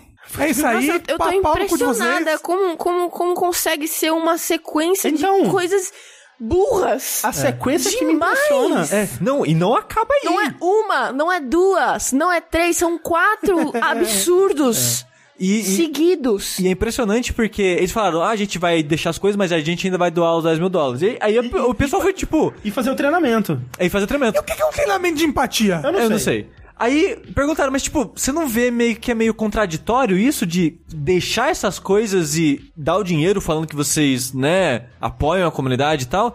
Eles não. Só é uma piada Ed e tipo Simpsons. Aí você fala, quando. Ai, ai, tipo, Quando foi a é. primeira vez que Simpsons te ofendeu, sei lá, um negócio? É, um negócio assim. Aí, tipo, caralho, sério, você tá usando Simpsons como exemplo de alguma Essa coisa é mais aqui? uma prova Então, de que tipo- a gente tá no cogumelo mijado do Kojima. Exato. Eu, eu acho que eles acham que é depois disso tudo que aconteceu, com o, os 10 mil dólares mais o, o Suposto treinamento? suposto treinamento, eles estão isentos dos comentários transfóbicos. Por terem tirado o fag bag, eles estão isentos do fag bag. E agora, eles estão batalhando pelo ou gay. Essa é a batalha que eles escolheram para travar, é tá porque ligado? eles perceberam que, tipo, ah, não, ó, os, o, a- O ou gay ninguém me tira. Não, o público-alvo que tá comprando esse jogo aqui é esse daqui, é o público que quer o O-Gay, entendeu? É. Ele quer o dentro do Eu jogo. comprei meu jogo, se não tiver um, um- sabonete com uma piada de gay, eu não vou, não vou ficar feliz. Imagina E ser aí, esse eles falaram, ah, não, vamos comprar o lado desse pessoal, né? Que é quem tá dando dinheiro pra gente. É, e aí o papo deles é que eles não vão ser censurados, né? E você não sabe o que é censura, né? Se você quer um exemplo de censura nos jogos, olha pro Devotion. Aquilo é censura. Sim. É foda. É foda, é só esse comentário que É dá foda. pra fazer, né? Acho É é- foda. Você fala, ai, amiga, tá foda, né? A amiga vira e fala, nem me fala. E é isso. Ai, Gabi, só quem viveu sabe. Só quem viveu sabe. Dentro de uma notícia um pouco mais neutra, que uma galera vai Ah, ficar não. puta. Não, ok, eu tô pensando na É. próxima. Alguma galera vai ficar puta, de modo geral tem seus lados negativos, mas é uma notícia ok. Ok. É ok. A Sony comprou a Insomniac. Olha Ah, só. que fofo. O que assim. A Insomniac já fazia excelentes jogos para a Sony. É, a maioria, eu acho que a maioria dos jogos Sim, maioria do sim. estúdio já foram exclusivos da Sony, porque... É, tipo, Ratchet Clank é da Insomniac, não é? Sim, é o Spyro, um, dois, três, Insomniac. Ratchet. Clank, eu acho que os principais, pelo menos, são da Insomniac. Teve muito, né, tipo de PSP, essas coisas, Ah. eu não acho que foram eles que fizeram. Aí no PS3 eles fizeram Resistance, um, dois, três. Aí depois eles foram, né, fazer outras coisas. Fizeram aquele jogo que era co-op, shooter co-op. Eles começaram fazendo muitos jogos é, exclusivos, né? Com, como você falou, Spyro e outras coisas. E o primeiro jogo que eles fizeram que foi multiplataforma foi esse daí, que foi o Fuse. Né? Fuse, exato, que ele tinha outro Era o nome. Overstrike. Isso. Que ele tinha um, um, um visual mais cartoon, assim. Quando ele saiu, ele tava com a coisa mais edge realista, assim. Ele foi um puta do fracasso. Não joguei, mas nunca ouvi coisas boas. E eles fizeram um exclusivo pro Xbox One, não é? o- Que foi o. Sunset aquele... Overdrive. Sunset. Overdrive. Sim, sim, exato. Então, assim, é... é- Que não deu muito A certo, né? história do, da Insomniac com a Sony é tipo um caso de amor daquele que você fica junto, né? Aí vocês têm uma briga, aí separa. Tipo, aí eu quero conhecer outras novas coisas, pessoas. Exato, tentam outras coisas. É uma amizade colorida com muita foda. Não, aí... aí, aí... Eu acho que era mais uma amizade colorida, vai. É porque ficou, ficou só na Sony por muito tempo. É, mas eles não chegaram a É. brigar nem nada assim. Era tipo É, não uma sei- coisa é. muito Ah, não, mas, ó, ó, sexual que era- agora é. evoluiu pra um relacionamento sério. Sério. Era uma coisa É. mais aberta, é, é verdade, talvez. É tipo, é, vamos abrir pra ver o que dá? Isso. Aí a, do- a Sony falou, vamos. Aí depois a Sony falou, não, não vamos não. É, a, a, aí a, a Sony viu o Sunset Overdrive e falou: não, Amor, inveja. te amo. É, porque nesse período... Pediu em casamento. Do Sunset Overdrive, do Fuse... Ela fez alguns jogos de VR também. I feel like Desculpa. Ela, ela fez os jogos de VR, ela fez aquele jogo do, do submarino da água lá, Song of the Deep. Você lembra desse jogo? Não lembro, Que não. saiu pra tudo também. E aí, depois ela voltou, ela fez um, aquele Ratchet Clank do filme, né? Sim, que você platinou e gostou muito. Não platinei porque um troféu tá bugado, mas é, um É, excelente jogo. caralho. E aí depois fez o Spider-Man, que foi o jogo de maior sucesso deles, vendeu acho que 15 milhões, alguma coisa assim, já de Muitos cópias. milhões. Muitos milhões de cópias. E aí a Sony foi lá e ceifou mais um estúdio independente. É. E eu entendo, assim, eu vi gente falando, porra, né, que pena, pô, um estúdio que tá independente há 20 e tantos anos aí, agora foi comprado, né, e tal, tem esse lado é, meio triste, que nem quando rolou com a Double Fine. É, Nossa, eu fiquei feliz pelo Double Fine, na verdade. Porque, assim, eu entendo o medo, porque, assim, pode ser que, né, né quando você é comprado por uma empresa, pode ser que role uma dança das cadeiras lá, e aí a, a nova pessoa pense, por que comprou essa porra desse estúdio? Qual, qual que é a nossa prioridade? Vamos rever nossas prioridades? E aí vende fecha, tudo. Fecha o estúdio, A sabe? gente vê a EA. É, não, isso é muito. Não é raro disso acontecer, né? É, então dá um medo, realmente dá um medo, porque agora eles estão na mão de, de, né, dos overlords corporativos aí que não tem coração, né? Afinal de contas. Mas, André, se o Days Gone foi um exemplo da, da, é, da paciência da é. Sony, Sim. eu acho que eles estão ok, sabe? É, Porque mas pô, é- eu acho que poucos estúdios teriam a paciência Da de Sony deixar. atual, né? Porque É. tem que lembrar que a Sony já foi muita coisa também, né? Sim, É, sim. e, e o, acho que o que o André falou é o medo da Sony do futuro, Exato, entendeu? exatamente. Vai que a Sony daqui a uns 5 anos, outra pessoa tá na presidência e resolve que quer saber videogame? Tô fora. Tô vamos, fora. vamos lançar só filmes pro Vamos- PS5. Vamos voltar Sony Ericsson, vamos produzir um Isso. celular top aqui, vai ser show. Nossa, desenterrou demais. É, eu não sei o quão né, bem financeiramente estável a, a Insomniac estava nesses anos, mas, por exemplo, no caso da Double Fine eu fico mais tranquilo por eles, né, porque era um estúdio que ele tá, né, parecia que ia fechar a todo momento. Cada jogo novo era um- uma lágrima aqui nossa. É. E assim, a compra não foi forçada, né? Ah. Então, alguém achou que isso seria bom. Foi agressiva, né? Não, e assim, eles já eles já estão trabalhando muito próximos da Sony há muitos anos, né? Eles têm muitos exclusivos com a Sony. Então, era, era um caminho que, quando eu descobri, na verdade, que a Insomniac não era é, first party da, da Sony, Uhum, eu fiquei muito surpreso. Eu falei, ué, não é? Como assim? Eu também achava que era. É, a gente aí- tá só nervoso com o noivado, gente. A hora É. de casar, dá tudo Vai ser- certo, vai ser tudo Mas é quando a casa que não é Não, coisa. né? mas é. Vai dar tudo certo. A gente Quando tem que ver casa, qual vai acaba ser a a- paixão. Qual vai ser a lua de mel, que vai ser o primeiro jogo que eles vão lançar A lua de mel, Homem-Aranha exatamente. ou Spider-Man Homem-Aranha 2? dois, é. Spider-Man 2? Gostei muito do certeza. então. Bom, a próxima notícia, que também é uma notícia mais felizinha, alegrinha e bonitinha, que pelo menos eu acho, né? É, vamos ver, vamos É, ver. é, vamos ver o que vem por aí, não dá pra saber ainda. É meio que o retorno da Telltale, que fechou ano passado, deixou muita gente triste, porque não ia ter mais, sei lá, The Wolf Among Us Sim. 2 ou qualquer Isso. coisa assim. Foi comprada por uma empresa chamada LGC Entertainment, LGC Entertainment, alguma coisa I assim. don't know. E ela fechou em dois- ano passado, 2018, por conta de má estruturação e tal, que acabou pegando muitos projetos, não conseguiram administrar o que estava acontecendo na, na Telltale. E pegou todo mundo de surpresa, né? Tipo, É. foi todo mundo demitido sem. 250 é, pessoas demitidas. né? Sem nenhuma segurança. Foi feio, Ah, cara. foi, foi bem feio, foi um dia muito triste na indústria, eu lembro no Twitter, Sim, todo mundo sim. bad e tudo mais. Mas agora essa empresa comprou a Telltale, comprou os direitos dos jogos da Telltale, as licenças pra fazer inclusive continuações pra alguns jogos que a gente gosta muito. Sim. Alguns jogos eles não conseguiram a licença, por exemplo, o The Walking Dead já tá com Skybound, Já tá então com ele- outra. Eles não pegaram. É, jogos, por exemplo, que eles estavam trabalhando com a Netflix, jogo do Stranger Things, voltou, pra Netflix. É, mas outros jogos, por exemplo, o Wolf Among Us e né, outras franquias. aí. Cinemax? Talvez, né? Tipo aquele. Batman. aquele Puzzle Agent, essas porras, assim, acho que Batman também. Acho que eles poderiam, se eles quisessem, fazer continuações aí. Mas o. É. Caraca, olha o que, que o Google entendeu. Vai querer ir para o Moreira, gente, essas pulseiras de Batman. Ai, caramba. Confira essas fotos. Eles acabaram que não, não, não trouxeram oficialmente como, como contratado nenhum funcionário, mas eles Sim. disseram que vão chamar alguns funcionários da Telltale como freelancers e no futuro talvez posições fixas. Então vai que- é uma coisa boa pra indústria co- como um todo, né? Eu vi pessoas criticando, né? Falando, tipo, ah, por que, que tá voltando com a Telltale se não são as pessoas que foram demitidas da Telltale? Mas, tipo, velho, já não é mais a responsabilidade desse pessoal, né? Tipo, eles só estão pegando o nome de uma empresa É, é que, que a acabou. gente, a gente fala tá voltando a Telltale, mas É, não é isso, sim. né? É uma empresa comprando os direitos de uma outra É. empresa com uma proposta muito parecida. É, eles estão até demonstrando essa boa fé de entrar em contato com essas, esse Telltale pra ver se eles querem trabalhar como freelancer, mas acho que é o máximo que eles vão fazer, né? É, Então, soa como papinho também. Tipo, Pode ah, a gente ser. vai fazer isso. Sim, né? sim. É, tem que ver o que vem por aí. É. O ne- O negócio é, não acho errado a Não. empresa comprar os direitos, o nome, o que seja. Até que a Knorr que fez isso daí, né, e Uhum. tá seguindo a vida. E ninguém saiu reclamando quando aconteceu isso.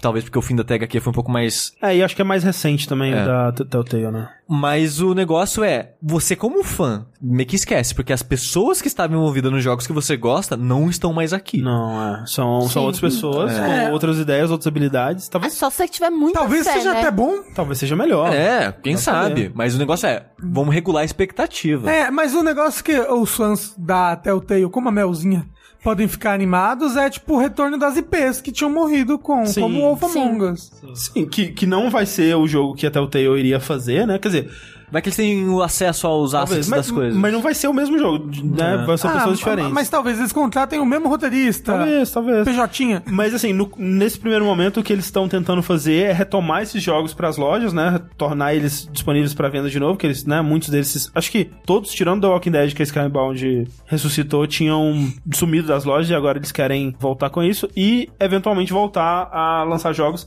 Uma coisa que eles falaram é que eles gostam desse formato episódico que a Telltale fazia, mas eles querem fazer isso de uma forma mais moderna, tipo uma coisa mais Netflix, onde tá em episódio, mas você pode fazer o binge, tipo Asura's Wrath, Ok. né? Então assim, você vai ter o jogo completo, mas ele vai ter a estrutura de episódios, digamos. É o que eles disseram, pelo menos. Não, ver. Eu gosto, hein? Que eu, eu não joguei o.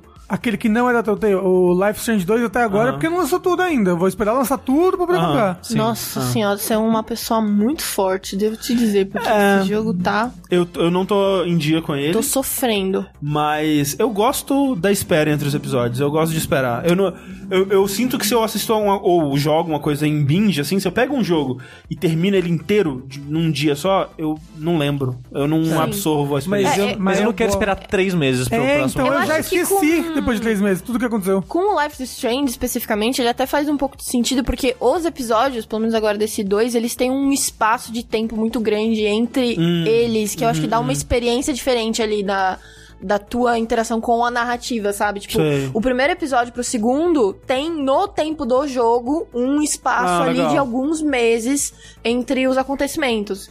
Então você meio que acompanha essa vibe, sabe? O negócio é que depois de tantos meses eu realmente já esqueci das coisas. É tipo temporada de anime. Ah, mas tem um recap. Volta pra segunda temporada, eu já, eu, já, eu já perdi todo o feeling que eu tava antes. Eu gosto de Mas fazer binge-watching das Pensa coisas. que pelo menos no do Life is Strange, essa é meio que uma vibe. Porque os personagens também meio que esqueceram um pouco do Esfriaram, que né? aconteceu Hum. naquela situação do primeiro episódio. Então, tipo, vai nessa vibe, sabe? Ok, ok. Dito isso, vou esperar lançar tudo pra comprar, do mesmo jeito. né? Até anime eu tenho esse Seja negócio feliz, de, de ter que acompanhar um por semana, eu fico já. Porra, que ódio, eu vou Como esperar você acumular assiste 5. Boku no Hero? Eu espero acumular uns 5 e assisto, entendeu? Que coisa horrível. Que vida triste. É verdade. Que Ou espero acabar pra assistir, eu gosto também. É, anime eu não consigo acompanhar semanalmente, não, porque Anime eu prefiro semanalmente. é, eu acho Eu passo mal se eu não assistir anime semanalmente. Tenho abstinência, assim. É, é porque uma semana pra mim é ok. É o tempo do que o André tá falando. É o tempo de eu digerir o que aconteceu e estar ansioso pro próximo. Agora, meses eu acho demais. Não, mas tipo, ó, o Dragon Quest 11, que lançou a demo agora pro Switch, a demo tem 10 horas. Eu vou, vou jogar essas 10 horas agora e o jogo só vai sair dia 26 de setembro. Aí eu já vou ter esquecido tudo, porque o save você continua da demo. Aí por isso eu não baixei a demo. Aí tô tentando brigar o Bruno a jogar pra eu assistir. Entendeu? Porra! E é isso, a Telltale tá ressurgindo aí dos mortos, né? Mãozinha no cemitério levantando assim. E quem tá talvez indo para o cemitério, vamos ver, é a GameStop, né? Porque o que aconteceu? Tem essa revista chamada Game Informer, que é uma revista bem antiga, né? Desde os anos 90, começo dos anos 90 ali. É, o editor-chefe dela é um um dos jornalistas mais antigos aí da, da indústria em atividade, né, o Andy McNamara. É, ver ele sentado conversando com o Jeff, por exemplo, com, sobre os velhos tempos é sempre é muito fascinante, assim, que os caras têm muita história pra contar. A Game Informer, ela é parte, né, da GameStop. A GameStop é dona da Game Informer, o que é uma coisa meio estranha, né, porque sempre rolou aquele papo de quando eles davam um review negativo, um review positivo pra alguma coisa, eles, ah, vocês estão dando nota boa pra vender as paradas no, no- na GameStop, né, e tal. É, mas até onde eu sei, sempre rolou uma, uma separação grande aí do editorial. Mas sempre teve aquele negócio, tipo, ah, compra o jogo e ganha uma assinatura aqui. É, também Tem umas isso. paradas assim. Sim, sim. É, E foi assim que ela conseguiu sobreviver até hoje, né? é, basicamente. Mas não sei até quando vai sobreviver, porque o que aconteceu é que eles demitiram quase metade do editorial da Game Informer, que não são muitas pessoas, né? São sete pessoas. Nossa, é bem enxuto. É bem enxuto a parada lá. Como parte de uma reestruturação é, que a GameStop tá fazendo de modo geral e ela demitiu 14% de toda a sua força-tarefa né, em todas as suas lojas. aí. Que é muita gente, né? É, assim, 120 pessoas, é bastante gente. E a GameStop tá tendo um ano tenso, assim, porque. Assim, ela tá tendo uma, sei lá, uma década muito tensa, né? Mas esse último ano tá foda, assim, porque as ações dele começaram o ano com valendo 17 dólares. E atualmente já tá em 4. Caralho! gráfico é aquela queda, assim, assim. Queda gostosa. É.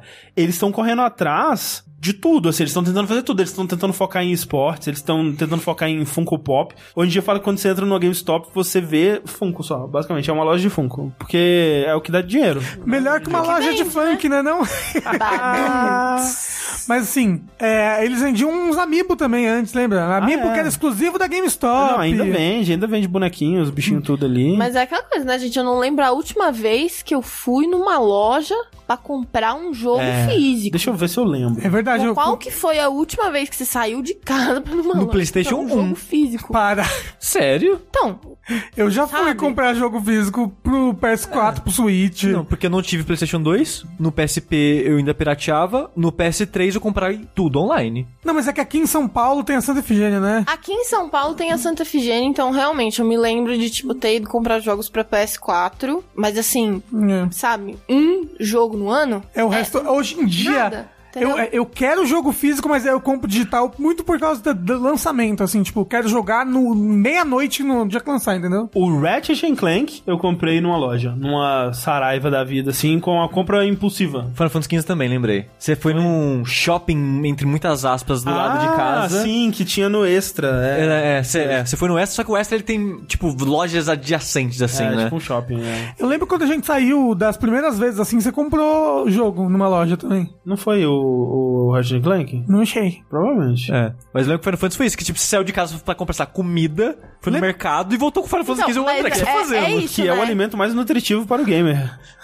A GameStop sendo uma loja que vendia, tipo, só videogame É. praticamente. Aqui no Brasil a gente sai pra, sei lá, na Santa Efigênia, mas a Santa Efigênia não vive só de vender jogo físico. A Sim. Saraiva não vive só de vender Exato, jogo exato. físico.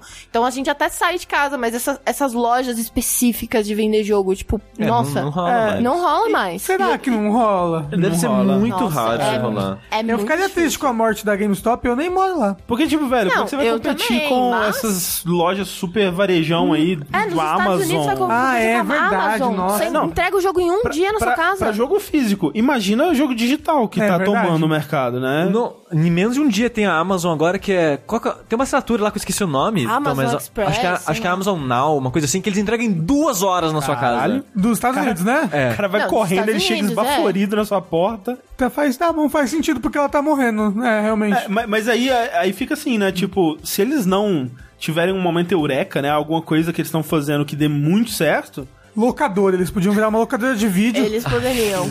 É nos isso. moldes brasileiros, Blockbuster. manda um documentário de locadora pro, pra GameStop que eles vão ver e achar top. É. Vai ser, vai, tem que fazer igual a Netflix, que era uma locadora física de filmes e virou digital. Tá Agora, o próximo serviço de streaming de jogos vai ser da GameStop. GameStop. Ah, então, não tinha uma parada que eles, eles vendiam códigos digitais na loja e aí agora as empresas estão parando de vender na loja porque eles querem, né, eles querem só vender nas lojas deles Sim. mesmo.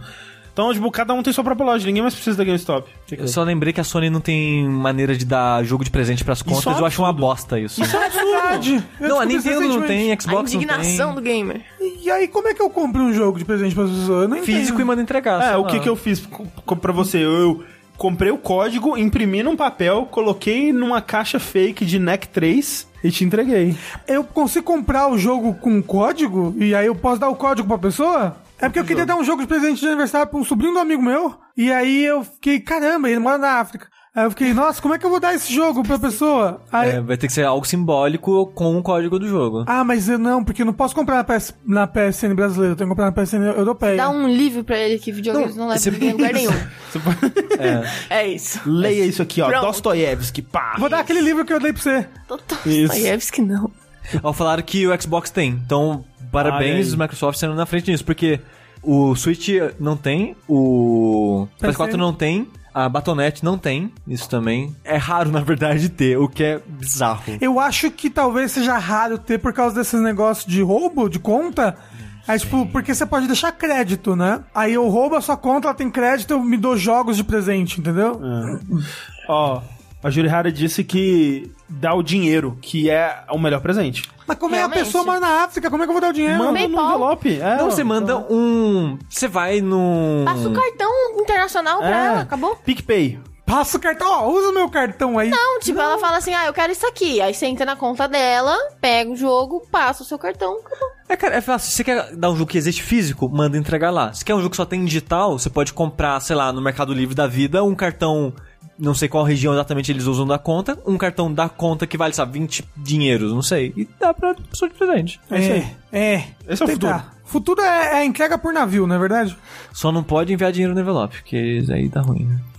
É, Robson. Sabe o que também que envia no envelope? Carta. Você quer falar sobre o rei das cartas? E aproveitando então já que o André tá puxando o rei das cartas do Shovel Knight, a Yacht Club Games fez um- uma mini conferência própria dela de uns 10, 12 minutos é, no YouTube hoje, que eu achei muito legal. Sim. Que tipo, foi curtinho, falou o que tinha que falar e pô, maneiro. Yacht Club Direct. A Yacht Club ela tá trabalhando há 15 anos fazendo o Shovel Knight já. Porque ela prometeu um milhão de coisas, né, em stretch goals do Kickstarter do jogo, e ela tá até hoje, há uns 4, 5 anos. Admira a determinação. É. E entregando tudo de graça pra quem comprou no Kickstarter. É, hoje E em pra dia... quem não comprou também, não. Não, não, não. Porque assim, teve. É, é, eu queria fazer isso rápido, mas.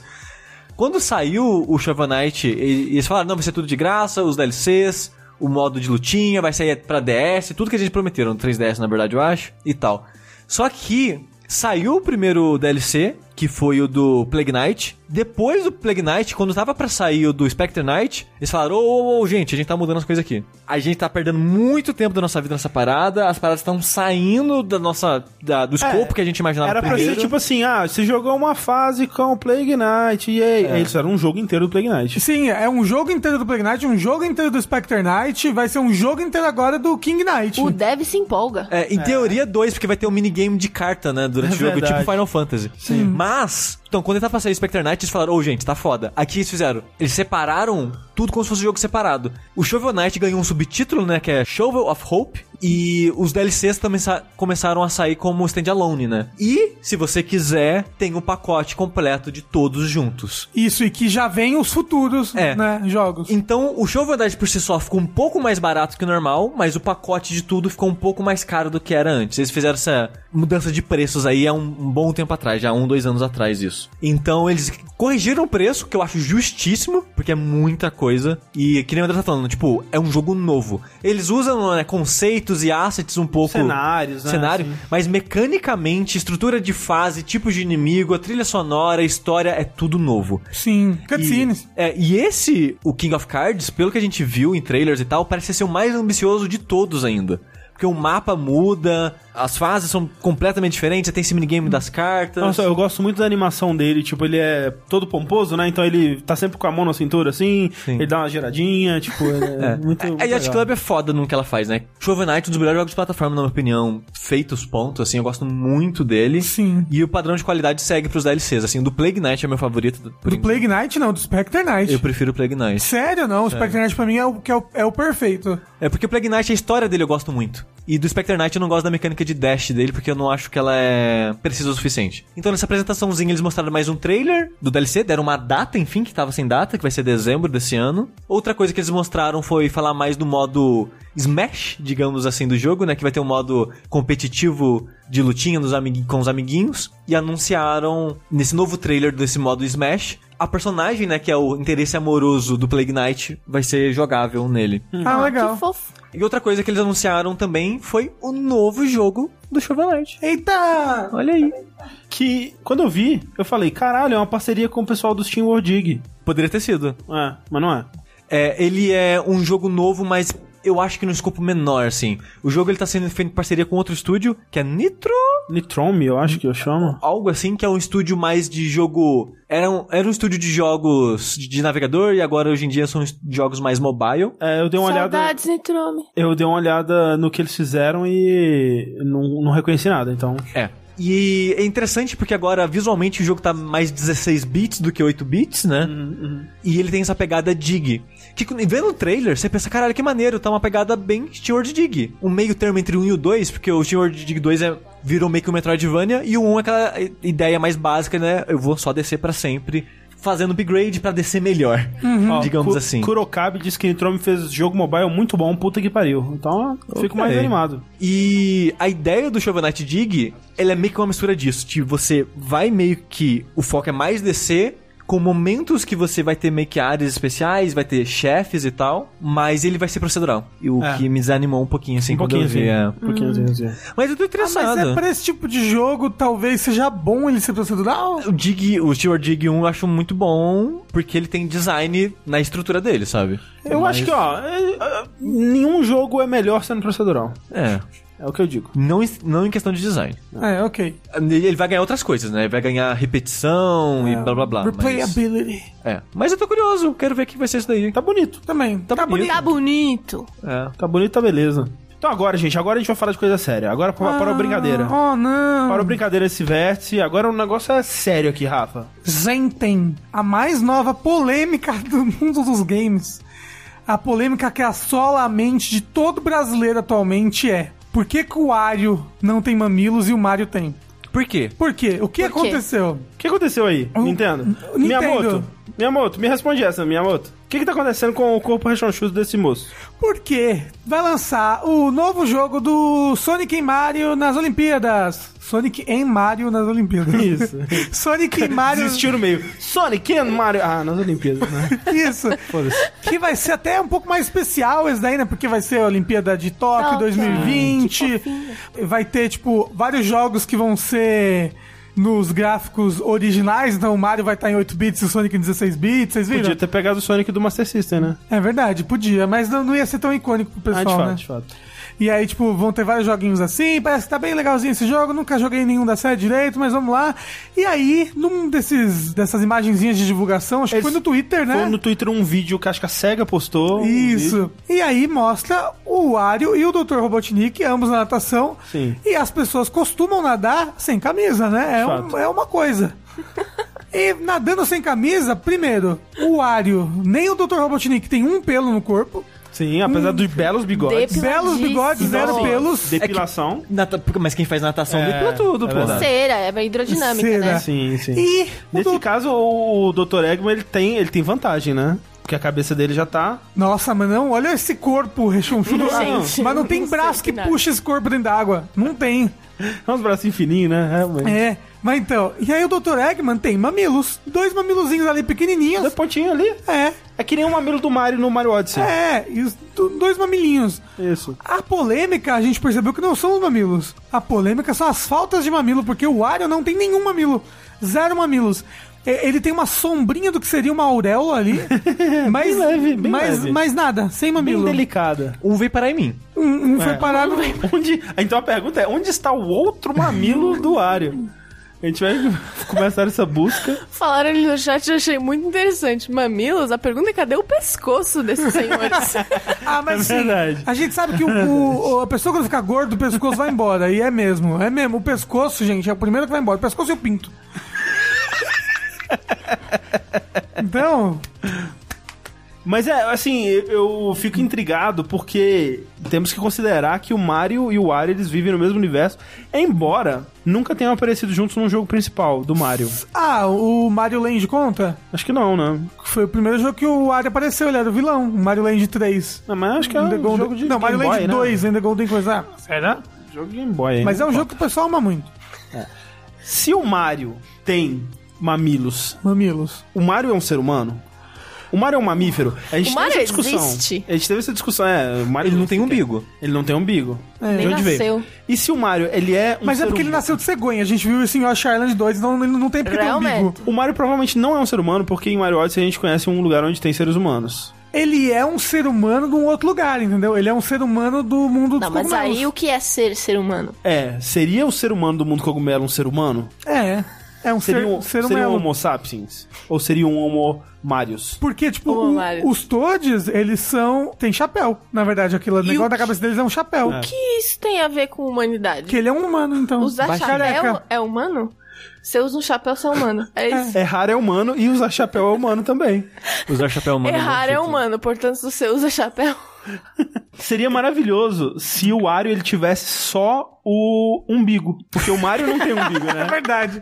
Mas o, Ele também não tem um. É. o Wario também nasceu de cegonha. Gente, Isso mostra no Yoshi Island imagina- o 3. que, que se passa na cabeça das pessoas quando elas vão fazer, tipo, essa cena, por exemplo, que tá sendo mostrada, entendeu? Que os caras estão de luva, não tem mamilo, não tem pescoço. É que nem o Sonic, no, no acho que no- Depilado, entendeu? No jogo anterior de Olimpíada, o Sonic ele surfava, mas de tênis. Acho que é nesse também, ele surfa de tênis. É que, cara, não pode mostrar o pé do Sonic. Eu tá quero ver o maluco? pé do Sonic. Não, mas se... A humanidade não tá Eu preparada. não quero ver. Eu acho que Eu a não internet explode. pé do Eu, eu me sinto excluído da discussão do pack do pezinho, porque eu não tenho esse fetiche e eu sinto que só o Sonic é capaz de despertar ele em mim. Sim. Pé do Sonic e pé do Kirby. Não.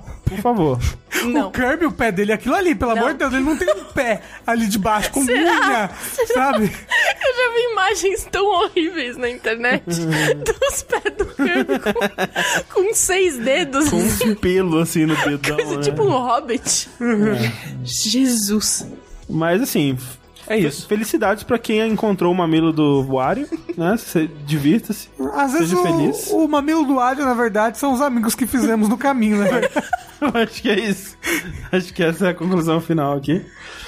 E agora nós vamos falar de uma coisa muito divertida, que são impostos de videogames. Eba! Parte 3! Parte 3, a redenção, ou o resgate. É, dando uma atualização, então, o que aconteceu, né? Os impostos sobre produtos industrializados, também conhecido como IPI, né? Foram reduzidos por um decreto do nosso presidente, né? E a Sony anunciou, né? Ela soltou uma, uma notinha anunciando que os preços do- dos seus produtos, né, já foram afetados e serão reduzidos. A Microsoft não se manifestou ainda, talvez se manifeste, não sei. Mas a Sony anunciou que o PS4, PlayStation 4 normal, ele vai de 2.600 para 2.400, né, 200 reais aí. O PS4 Pro vai de 3 mil para 2.800, também 200 reais aí. O PlayStation VR, apenas o headset, né, sem o bundle, ele foi de 2.800 para 2.600, também 200 reais. O controle wireless DualShock 4 preto foi de 260 para 250. E o DualShock colorido, que é um absurdo ser mais caro, mas eu acho que faz sentido, porque deve produzir menos. Não entendo como é que funciona essas coisas Nintendo. ele foi de 280 para 270. Assim, se você for agora comprar, se você fechar esse verso e for agora comprar, provavelmente você não vai ver esses preços, porque A, ainda tá com estoque antigo, né? Então teria que fazer parte desse estoque novo. E B, porque é possível, na verdade, que esses preços, esses valores, essa diferença, Não seja repassado para você. não seja repassado para você. É muito provável que os vendedores lojistas, seja lá onde eles estiverem, embolsem essa diferença, já que a margem para esse tipo de produto, né, para videogames, consoles e tal, já é muito baixa, né? Então, para eles E terem essa margem para fazer promoção e para trabalhar melhor com o produto ali, ser mais competitivo, é possível que eles embolsem essa margem para eles. É, uma outra coisa que talvez não vai, não vai fazer diferença, acho que é a principal, é que normalmente a gente já não compra esses produtos por esse preço alto. A gente compra no é. mercado cinza. Aqui a gente sim. compra muita coisa aqui no Brasil no mercado cinza. É, exato, tem que lembrar que esses preços realmente são se você comprar, sei lá, nas americanas. Casas É, se Bahia. você comprar no, né, nessas lojas de revenda oficial aí, mas assim, quem aqui comprou um PlayStation 4 hoje em dia por 2.800, que era quanto tava, sabe? É, o Pro, né, no caso. Sim, pois é. Então, hoje em dia você vai comprar um PlayStation 4 Pro, ele é 800 reais.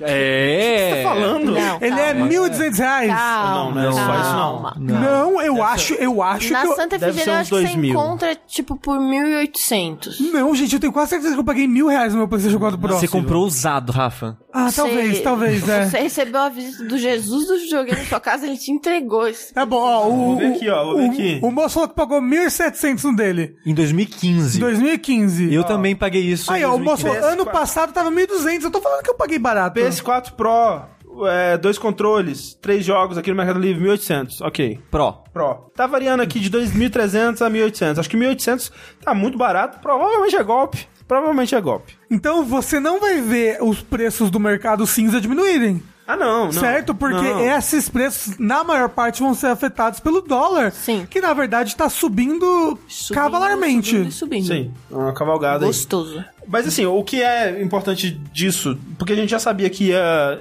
é, diminuir e a gente já tinha calculado esse, essa diferença. Quer dizer, não a gente, né? A gente olhou numa matéria do Tech Tudo, eu acho, que calculou pra gente, enfim. O que a gente falou, né, até no verso passado foi assim: o PS4 normal, em teoria, era produzido aqui no Brasil. Então, ele não seria afetado por essa redução do IPI, já que produtos fabricados na Zona Franca de Manaus têm isenção do IPI.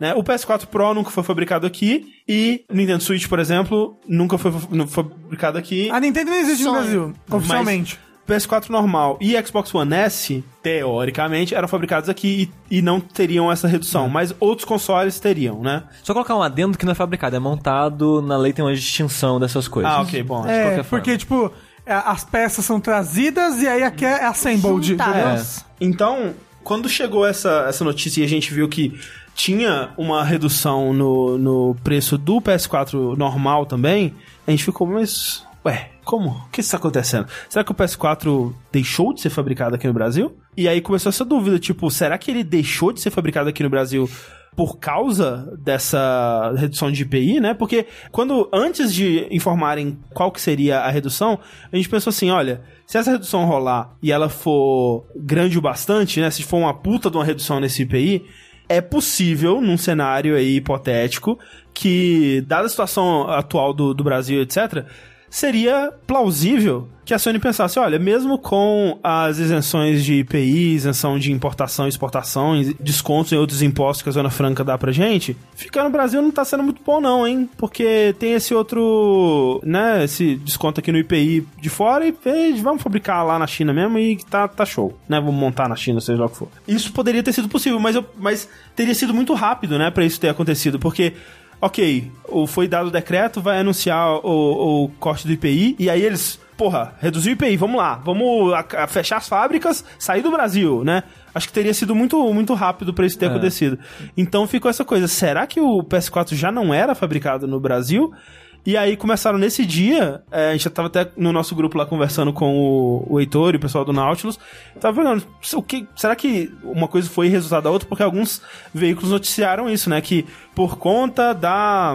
É, Como se fosse causa e consequência, Causa e né? Por consequência. conta da redução, saiu o Sony do Brasil. É, mas os PRs, né, os, os representantes da Sony se manifestaram dizendo que não, que o PS4 já não é montado no Brasil desde 2017. Sim. Sim. É, e o Xbox One já há mais de um ano também, o One S, né, que era o que era montado aqui. Sim, aí o X nunca foi. O X nunca foi, exato.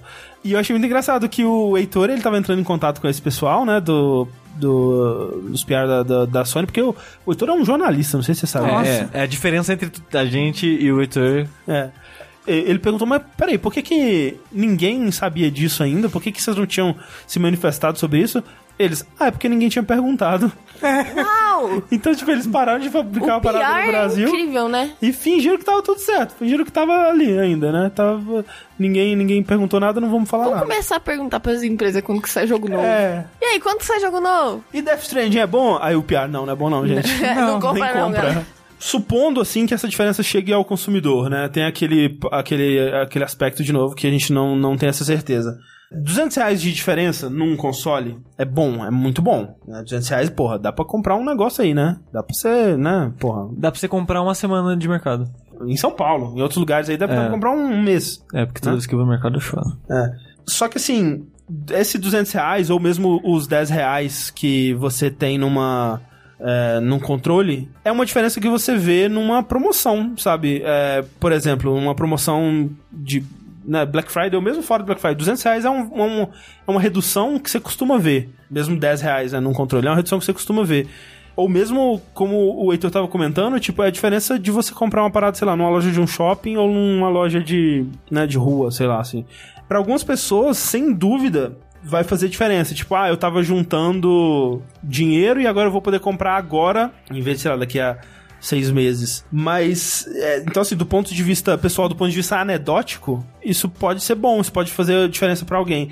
Mas do ponto de vista econômico, de mercado do Brasil, né, não muda nada. Não é algo que vai impulsionar a economia, não é algo que vai trazer emprego pra cá, afinal de contas, né, o- as empresas saíram, né, deixaram de montar os consoles aqui e não é algo que vai fomentar esse mercado, não vai aquecer ele, não vai trazer mais vendas de consoles por conta disso. É, o mercado cinza vai continuar sendo o principal. É. E é aquela gostosa demagogia, né? Que é você fazer pequenas noticiazinhas, pequenas é, coisinhas que não tem nenhum efeito prático, ou pouco efeito prático, mas que tem um impacto emocional muito grande, né? É muito bonito você ver um tweet falando: olha aí, abaixamos o IPI, os consoles já estão baratos, show, top. E, Ok. Né? Basicamente é isso. Jamais diria que o governo está tomando ações populistas sem qualquer finalidade prática, G Pimenta. Nunca diria isso. Mas obrigado pelo seu comentário. E vamos encerrar com uma notícia também, né? Daquelas. Bad Ah, vibe, não. né? Porra, Nossa, devia ter guardado diria? do mamilo pro final. A gente só gostaria de avisar que essa notícia é um pouco pesada, então se você precisar de um aviso de gatilho, aqui está ele, ok? Essa é aquele tipo de notícia que, assim, eu fico feliz por ela estar acontecendo, das pessoas estarem revelando as coisas e falando sobre isso, mas triste por isso ser necessário. Ah, sim. Sabe? Tá acontecendo meio que agora o. Vamos chamar de Me Too dos, dos games, assim, dá pra chamar dessa forma. Rolou agora ao longo dessa semana várias denúncias de mulheres desenvolvedoras e da área de games falando sobre outros desenvolvedores que abusaram delas, ou sexualmente, ou dentro do ambiente de trabalho como um todo. E isso tá gerando uma repercussão enorme. Várias desenvolvedoras estão falando sobre esses assédios. Está gerando uma discussão muito grande na indústria sobre o comportamento masculino dentro da parte desenvolvedora de videogame. Como, como esses caras se comportam nessa indústria dentro dos escritórios que fazem os jogos que a gente joga. Começou com uma denúncia contra o Jeremy Sale. Jeremy Sale? Soul. Soul, Soul. É. Jeremy Soul. Que é um. Que é um desenvolvedor, inclusive, de The Elder Scrolls também. É algumas compositor, coisas, é. né? Compositor, Compositor. Ele, Elder ele é um. Ele é um compositor muito famoso, é, acho que principalmente pela é, série Elder Scrolls, mas ele compôs coisas pra BioWare, ele comprou, compôs. é, Star coisa- Wars também, É, viu algumas coisas, é, provavelmente, assim, ele, ele, é, é- ele é muito influente, né, na indústria e acho que esse foi um dos fatores que pesaram no que aconteceu, né. Foi o, o primeiro caso. A, a Natalie Lawhead, que denunciou, Natalie né? Lawhead, Na-. Natalie Lawhead, ela é uma desenvolvedora, também uma artista, né? Tipo, ela, ela foi a primeira vez que eu vi esse tipo de arte, eu, eu acho. Aquele. Brinca com a estética de internet dos anos. É, dos anos 90, assim. Então é aquela estética Windows, no, no- Windows 95 com glitches. Meio Vaporwave, Meio assim. Vaporwave. O jogo principal que ela fez foi aquele Everything's Going to Be Okay, que é excelente, eu acho que eu recomendo pra todo mundo. Mas ela, eu descobri, né, com essa denúncia, que ela também ficou muito é, cotada no, no- nos ARGs, né? Tipo, quando você queria fazer um ARG que envolvesse um navegador e essa coisa meio de um. né, brincando com essa linguagem da internet você ia pra Natalie Lawhead que ela fazia um trabalho foda, assim, né? E essa denúncia dela foi sobre isso, né? Tipo, foi ela trabalhando num desses ARGs e conhecendo o Jeremy Soule, que estuprou ela quando ela trabalhava num jogo em 2008. Ao longo dos anos, inicialmente desenvolveram uma, uma relação de amizade, depois uma relação mais próxima, meio esquisita ali e tal, rolou isso. E depois ele ficou meio que pairando como uma sombra por cima da carreira dela, né? E ela conta as, as histórias de futuros projetos, né? Onde ela trabalhou, de pessoas que. de projetos que o Jeremy Soule trabalhou, tipo, ela não cita o nome, né? Mas fica muito claro que é aquele jogo Consortium, né? Que foi um jogo, é, acho que de 2012, eu acho que ele lançou onde o Jeremy Soule foi compositor e ela tava trabalhando no ARG desse jogo. E é uma história terrível, não só de, de abuso por parte do Jeremy Soule, mas é, a manipulação dele em cima do estúdio das pessoas que estavam trabalhando com ela pra desmoralizar ela e, e rebaixar o trabalho dela e o valor dela e tipo. Ela trabalhando numa situação horrível de crunch extremo, porque ela era a única pessoa trabalhando ne- nesse ARG e tinha que entregar umas paradas que, como ela diz, normalmente seria um estúdio fazendo aquilo, seriam múltiplas pessoas fazendo o que ela tava fazendo.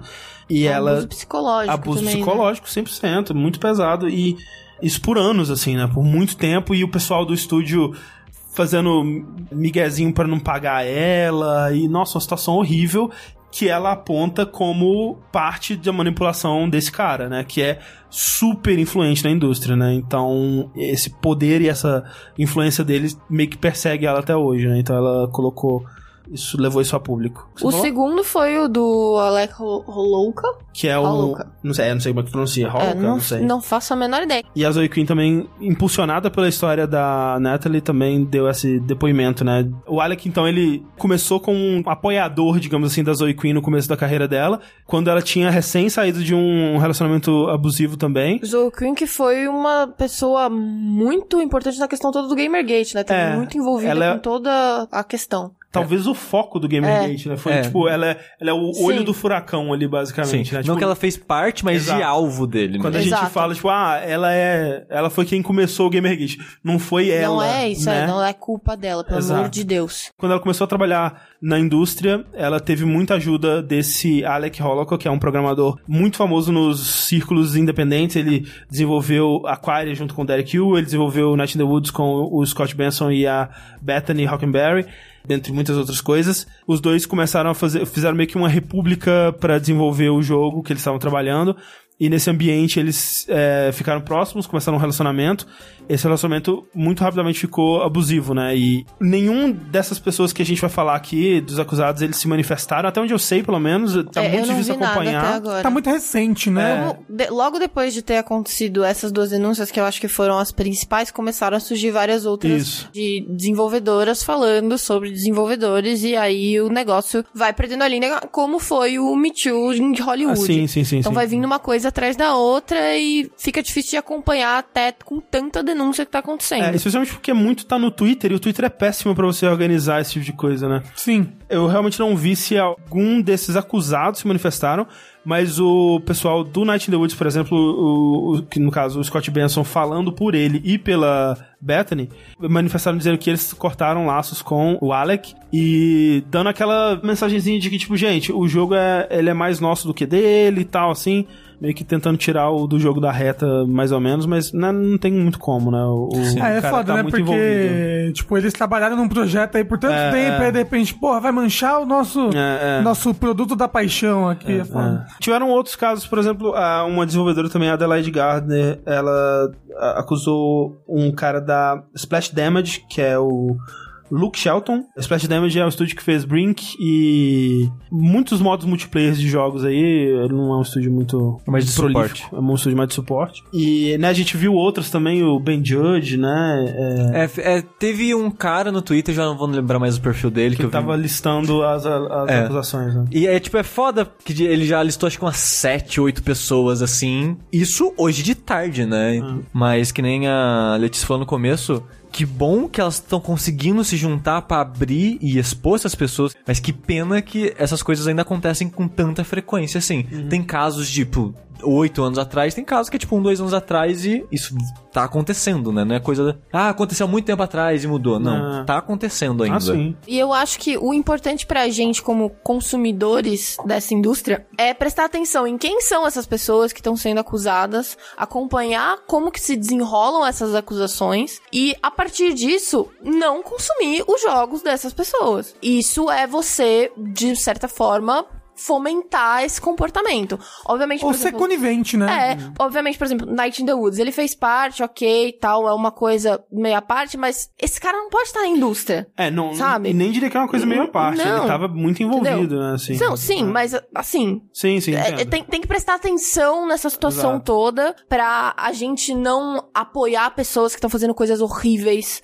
com seres humanos. É aquela coisa, tipo, eu acompanho o que tá acontecendo e, né, retuitei para as pessoas que me seguem ficarem sabendo também.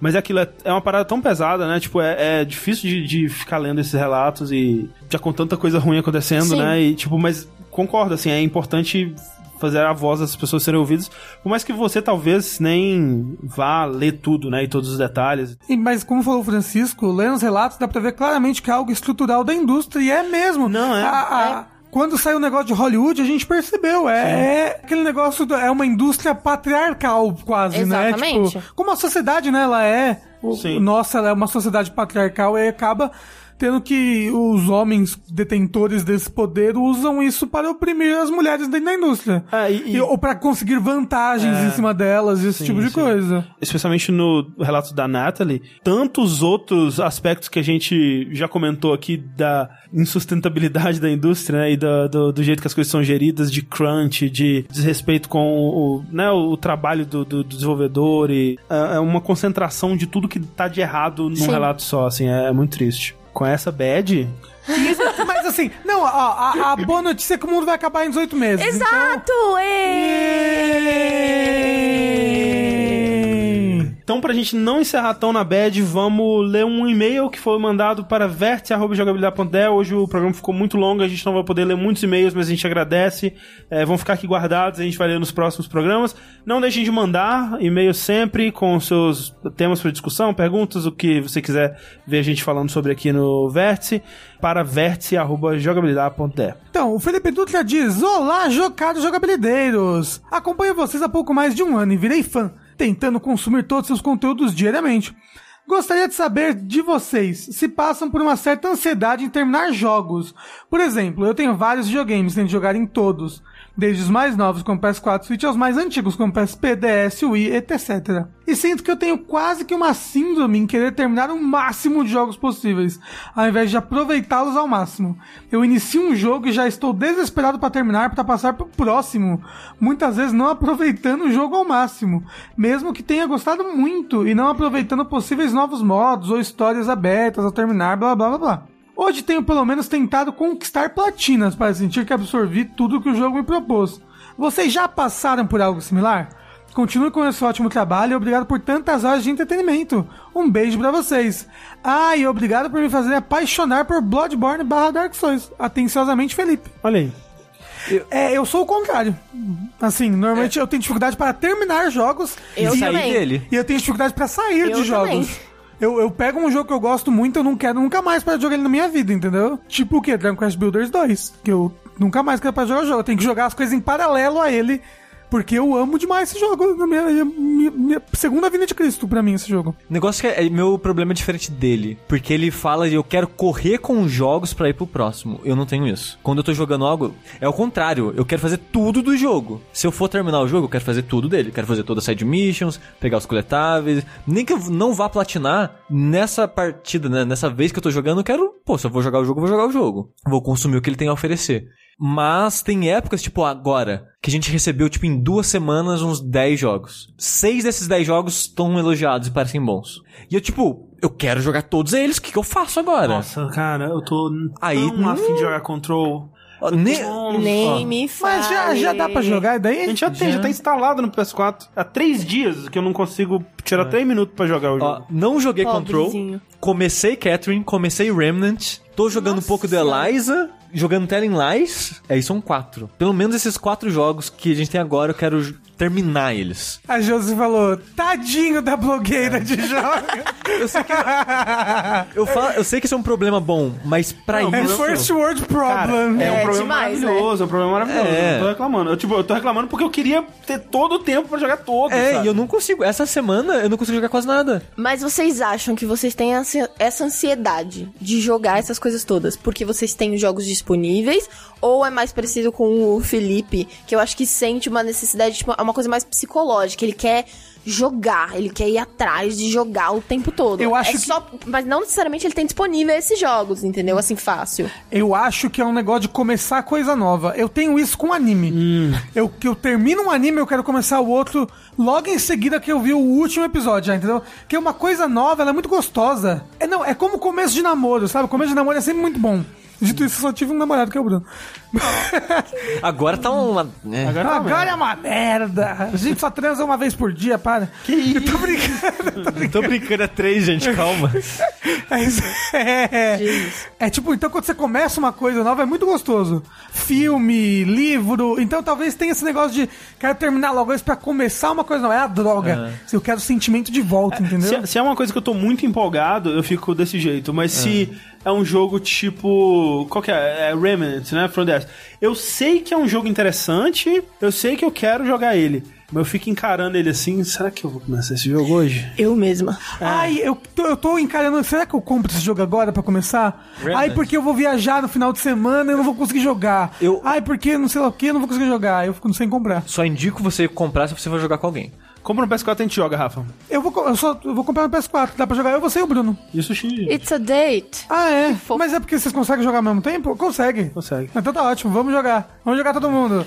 É. Eu não sei se dá pra jogar de quatro, mas. Eu acho que eu sou. Eu acho que eu sou bem equilibrada nessa questão, assim, tipo, começa o jogo, jogo tranquila. Às vezes eu não quero terminar, às vezes eu quero. Mas, tipo, não, não quero terminar de ficar enrolando no jogo ou dar uma pausa. Fica enrolando, Ah, entendi, assim. entendi. Ou às vezes eu dou uma pausa também, Sei, sei. assim, bem. Vou indo no meu flow, assim, sem pressão, entendeu? É. Sem pressão. Mas com o anime eu tenho essa pressão, tipo, nossa, eu quero assistir vários animes, Sim, né? sim. Assisto É, vários animes. O, o- com- acho que eu só tenho um pouco de ansiedade pra terminar por causa do. Né, da gente, do que a gente faz aqui, porque eu preciso é, ir pro próximo jogo, né? Tipo, tem aquela coisa de. Eu não posso. Muitas vezes tem jogos, por exemplo, o. é, o jogo do rato lá, como é que chama? Eh, Plague Tale. Plague Tale Innocence. Adorei o jogo, provavelmente jogarei de novo pra platinar. E eu tive que deletar ele do meu console, porque se eu, fi- se eu visse o ícone dele lá, eu ia querer platinar. E eu não posso, não posso platinar o jogo. Eu tenho que ir pro próximo jogo. É, tem isso da gente estar na indústria, né? Que É. sempre tem, tipo, você tem que correr, porque você tem pouco tempo, você tem que comentar, que você tem que falar, não sei o quê. É, felizmente, tipo, aqui a gente, a gente tem meio que o nosso próprio. É, Ritmo. tá- ritmo, né? A Sim. gente, a gente acaba. Né, é ra- raro, por exemplo, quando a gente recebe um jogo com antecedência, que a gente tem que fazer. Terminar antes pra fazer alguma coisa e tal, e aí a gente realmente tem que jogar correndo Ah, e tal. sim. Que deve ser muito ruim. Tem alguns jogos que você jogar ele corrido estraga, sabe? Eu imagino Sim. o pessoal que. RPG. É, ou sei lá, um, o Red Dead 2. Um, um Pessoal de hard que- news, né? quando o pessoal recebeu o Red Dead 2, eu não sei quanto tempo que eles tiveram pra terminar, mas ele é um jogo imenso e não é um ritmo que dá pra você ir rápido, é um jogo pra você absorver, aproveitar, de, saborear. Andar lá no meio do mato, É, parar, cocô. fazer uma fogueira. Exatamente. Ficar lá. Não, mas de qualquer forma, acho que, por exemplo, assim, tem, mesmo vocês aqui sendo regrados por vocês, não ser uma coisa, tipo, sei lá, igual o, o- o grandes Sim, veículos sim, sim. mais tradicionais. Ainda assim, tem uma coisa, tipo assim, vocês têm que estar acompanhando Com certeza, ali os lançamentos, as coisas e tal. Então, não sei. É, tem, tem muito disso, porque, por exemplo, semana que vem já é vértice de jogos, e eu tô sempre pensando nisso. Cara, É. eu não joguei nada de novo. Eu joguei, sei lá, o Eliza que o André falou. Exatamente. Joguei o Telling Lies que a gente já falou. Tipo, eu tô jogando Catherine, que é o relançamento. A gente já falou, a gente já fez stream, já fez um milhão de coisa. Então, tipo, eu fico, que que eu vou jogar de novo? Preciso de alguma coisa Não, nova. é foda, por exemplo, semana que vem eu vou estar ocupado segunda, terça e quarta. Aí, tipo, caralho, eu tenho que jogar alguma coisa antes de sexta, porque eu viajo no sábado e volto no domingo. Tipo, é, caralho. De Dragon já- Quest Builders de novo. Porra, nossa, se você deixar, André, eu descobri tanta coisa legal nesse jogo. Eu vi umas três horas já de vídeo de pessoas fazendo coisa, construindo e olhando assim, como é que ele constrói tal coisa, como é que. O Bruno tá recriando o castelo de Dragon Age Inquisition no Dragon Quest Builders. Cara, ele juntou os dois vícios de 2019. É, isso não. Os dois não, porque ele tá jogando Fire Emblem pela terceira vez. Ele tá agora fazendo a rota da Edelgard de novo, só que a que você fez. Caralho. Ele falou que tá, tá sendo a pior rota por enquanto. A É. mais chata, a mais sem explicação, a mais boa. Eu imagino, porque foi ruim demais. Então, ele falou que tá sendo a pior. É. Ai, eu amo meu gatinho. Gente, eu vou fazer um disclaimer aqui. A gente. é, A pessoa quando casa, quando tá namorando muito tempo, não. A gente não, não, não- começa a transar bem menos assim mesmo, sabe? Do que, que, não, porque às vezes as pessoas vão achar que é verdade a piada. Entendeu? E na verdade, assim, a pessoa quando tá casada transa uma vez por, por, por mês, entendeu? Uma vez a cada três semanas. Sabe? Pra as pessoas saber que é normal, entendeu? Só isso. Ok. É que eu falei brincando legal uma vez por dia, mas uma vez por dia a gente é demais, para. O que é normal é a gente Tá gravar bom. vértice de três horas, então, por favor, vamos. Então, pra gente deixar. Então? É. Badunts. Então, pra gente deixar o Rafa ir lá pra uma vez por dia dele, né? Porque tem que bater esse cartão aí. Que é assim que eu já É me chamo hoje em indústria. dia. A gente fica por aqui, eu sou o André Campos. Eu sou o Eduardo Sushi. Eu sou o Rafael Kina. Ah, eu sou Letícia Baxter. E até a próxima. Tchau, tchau. Tchau, gente. I was born in 67, the year of Sergeant Pepper, and all you experienced.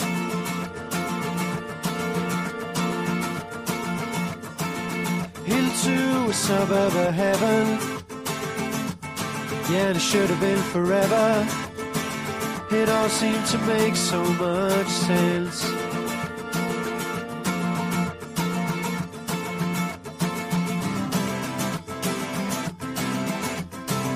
But after a while, you realize time flies.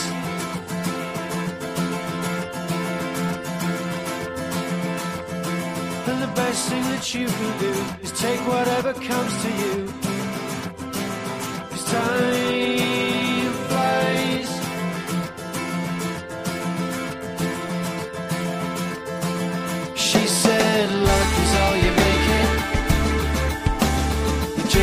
out take it. Now let's dance a while.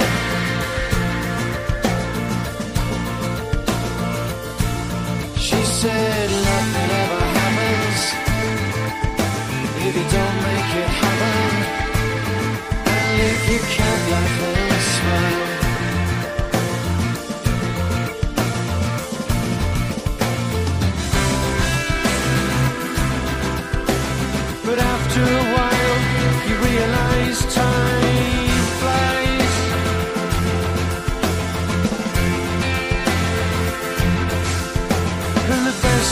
you can do is take whatever comes to you. time flies.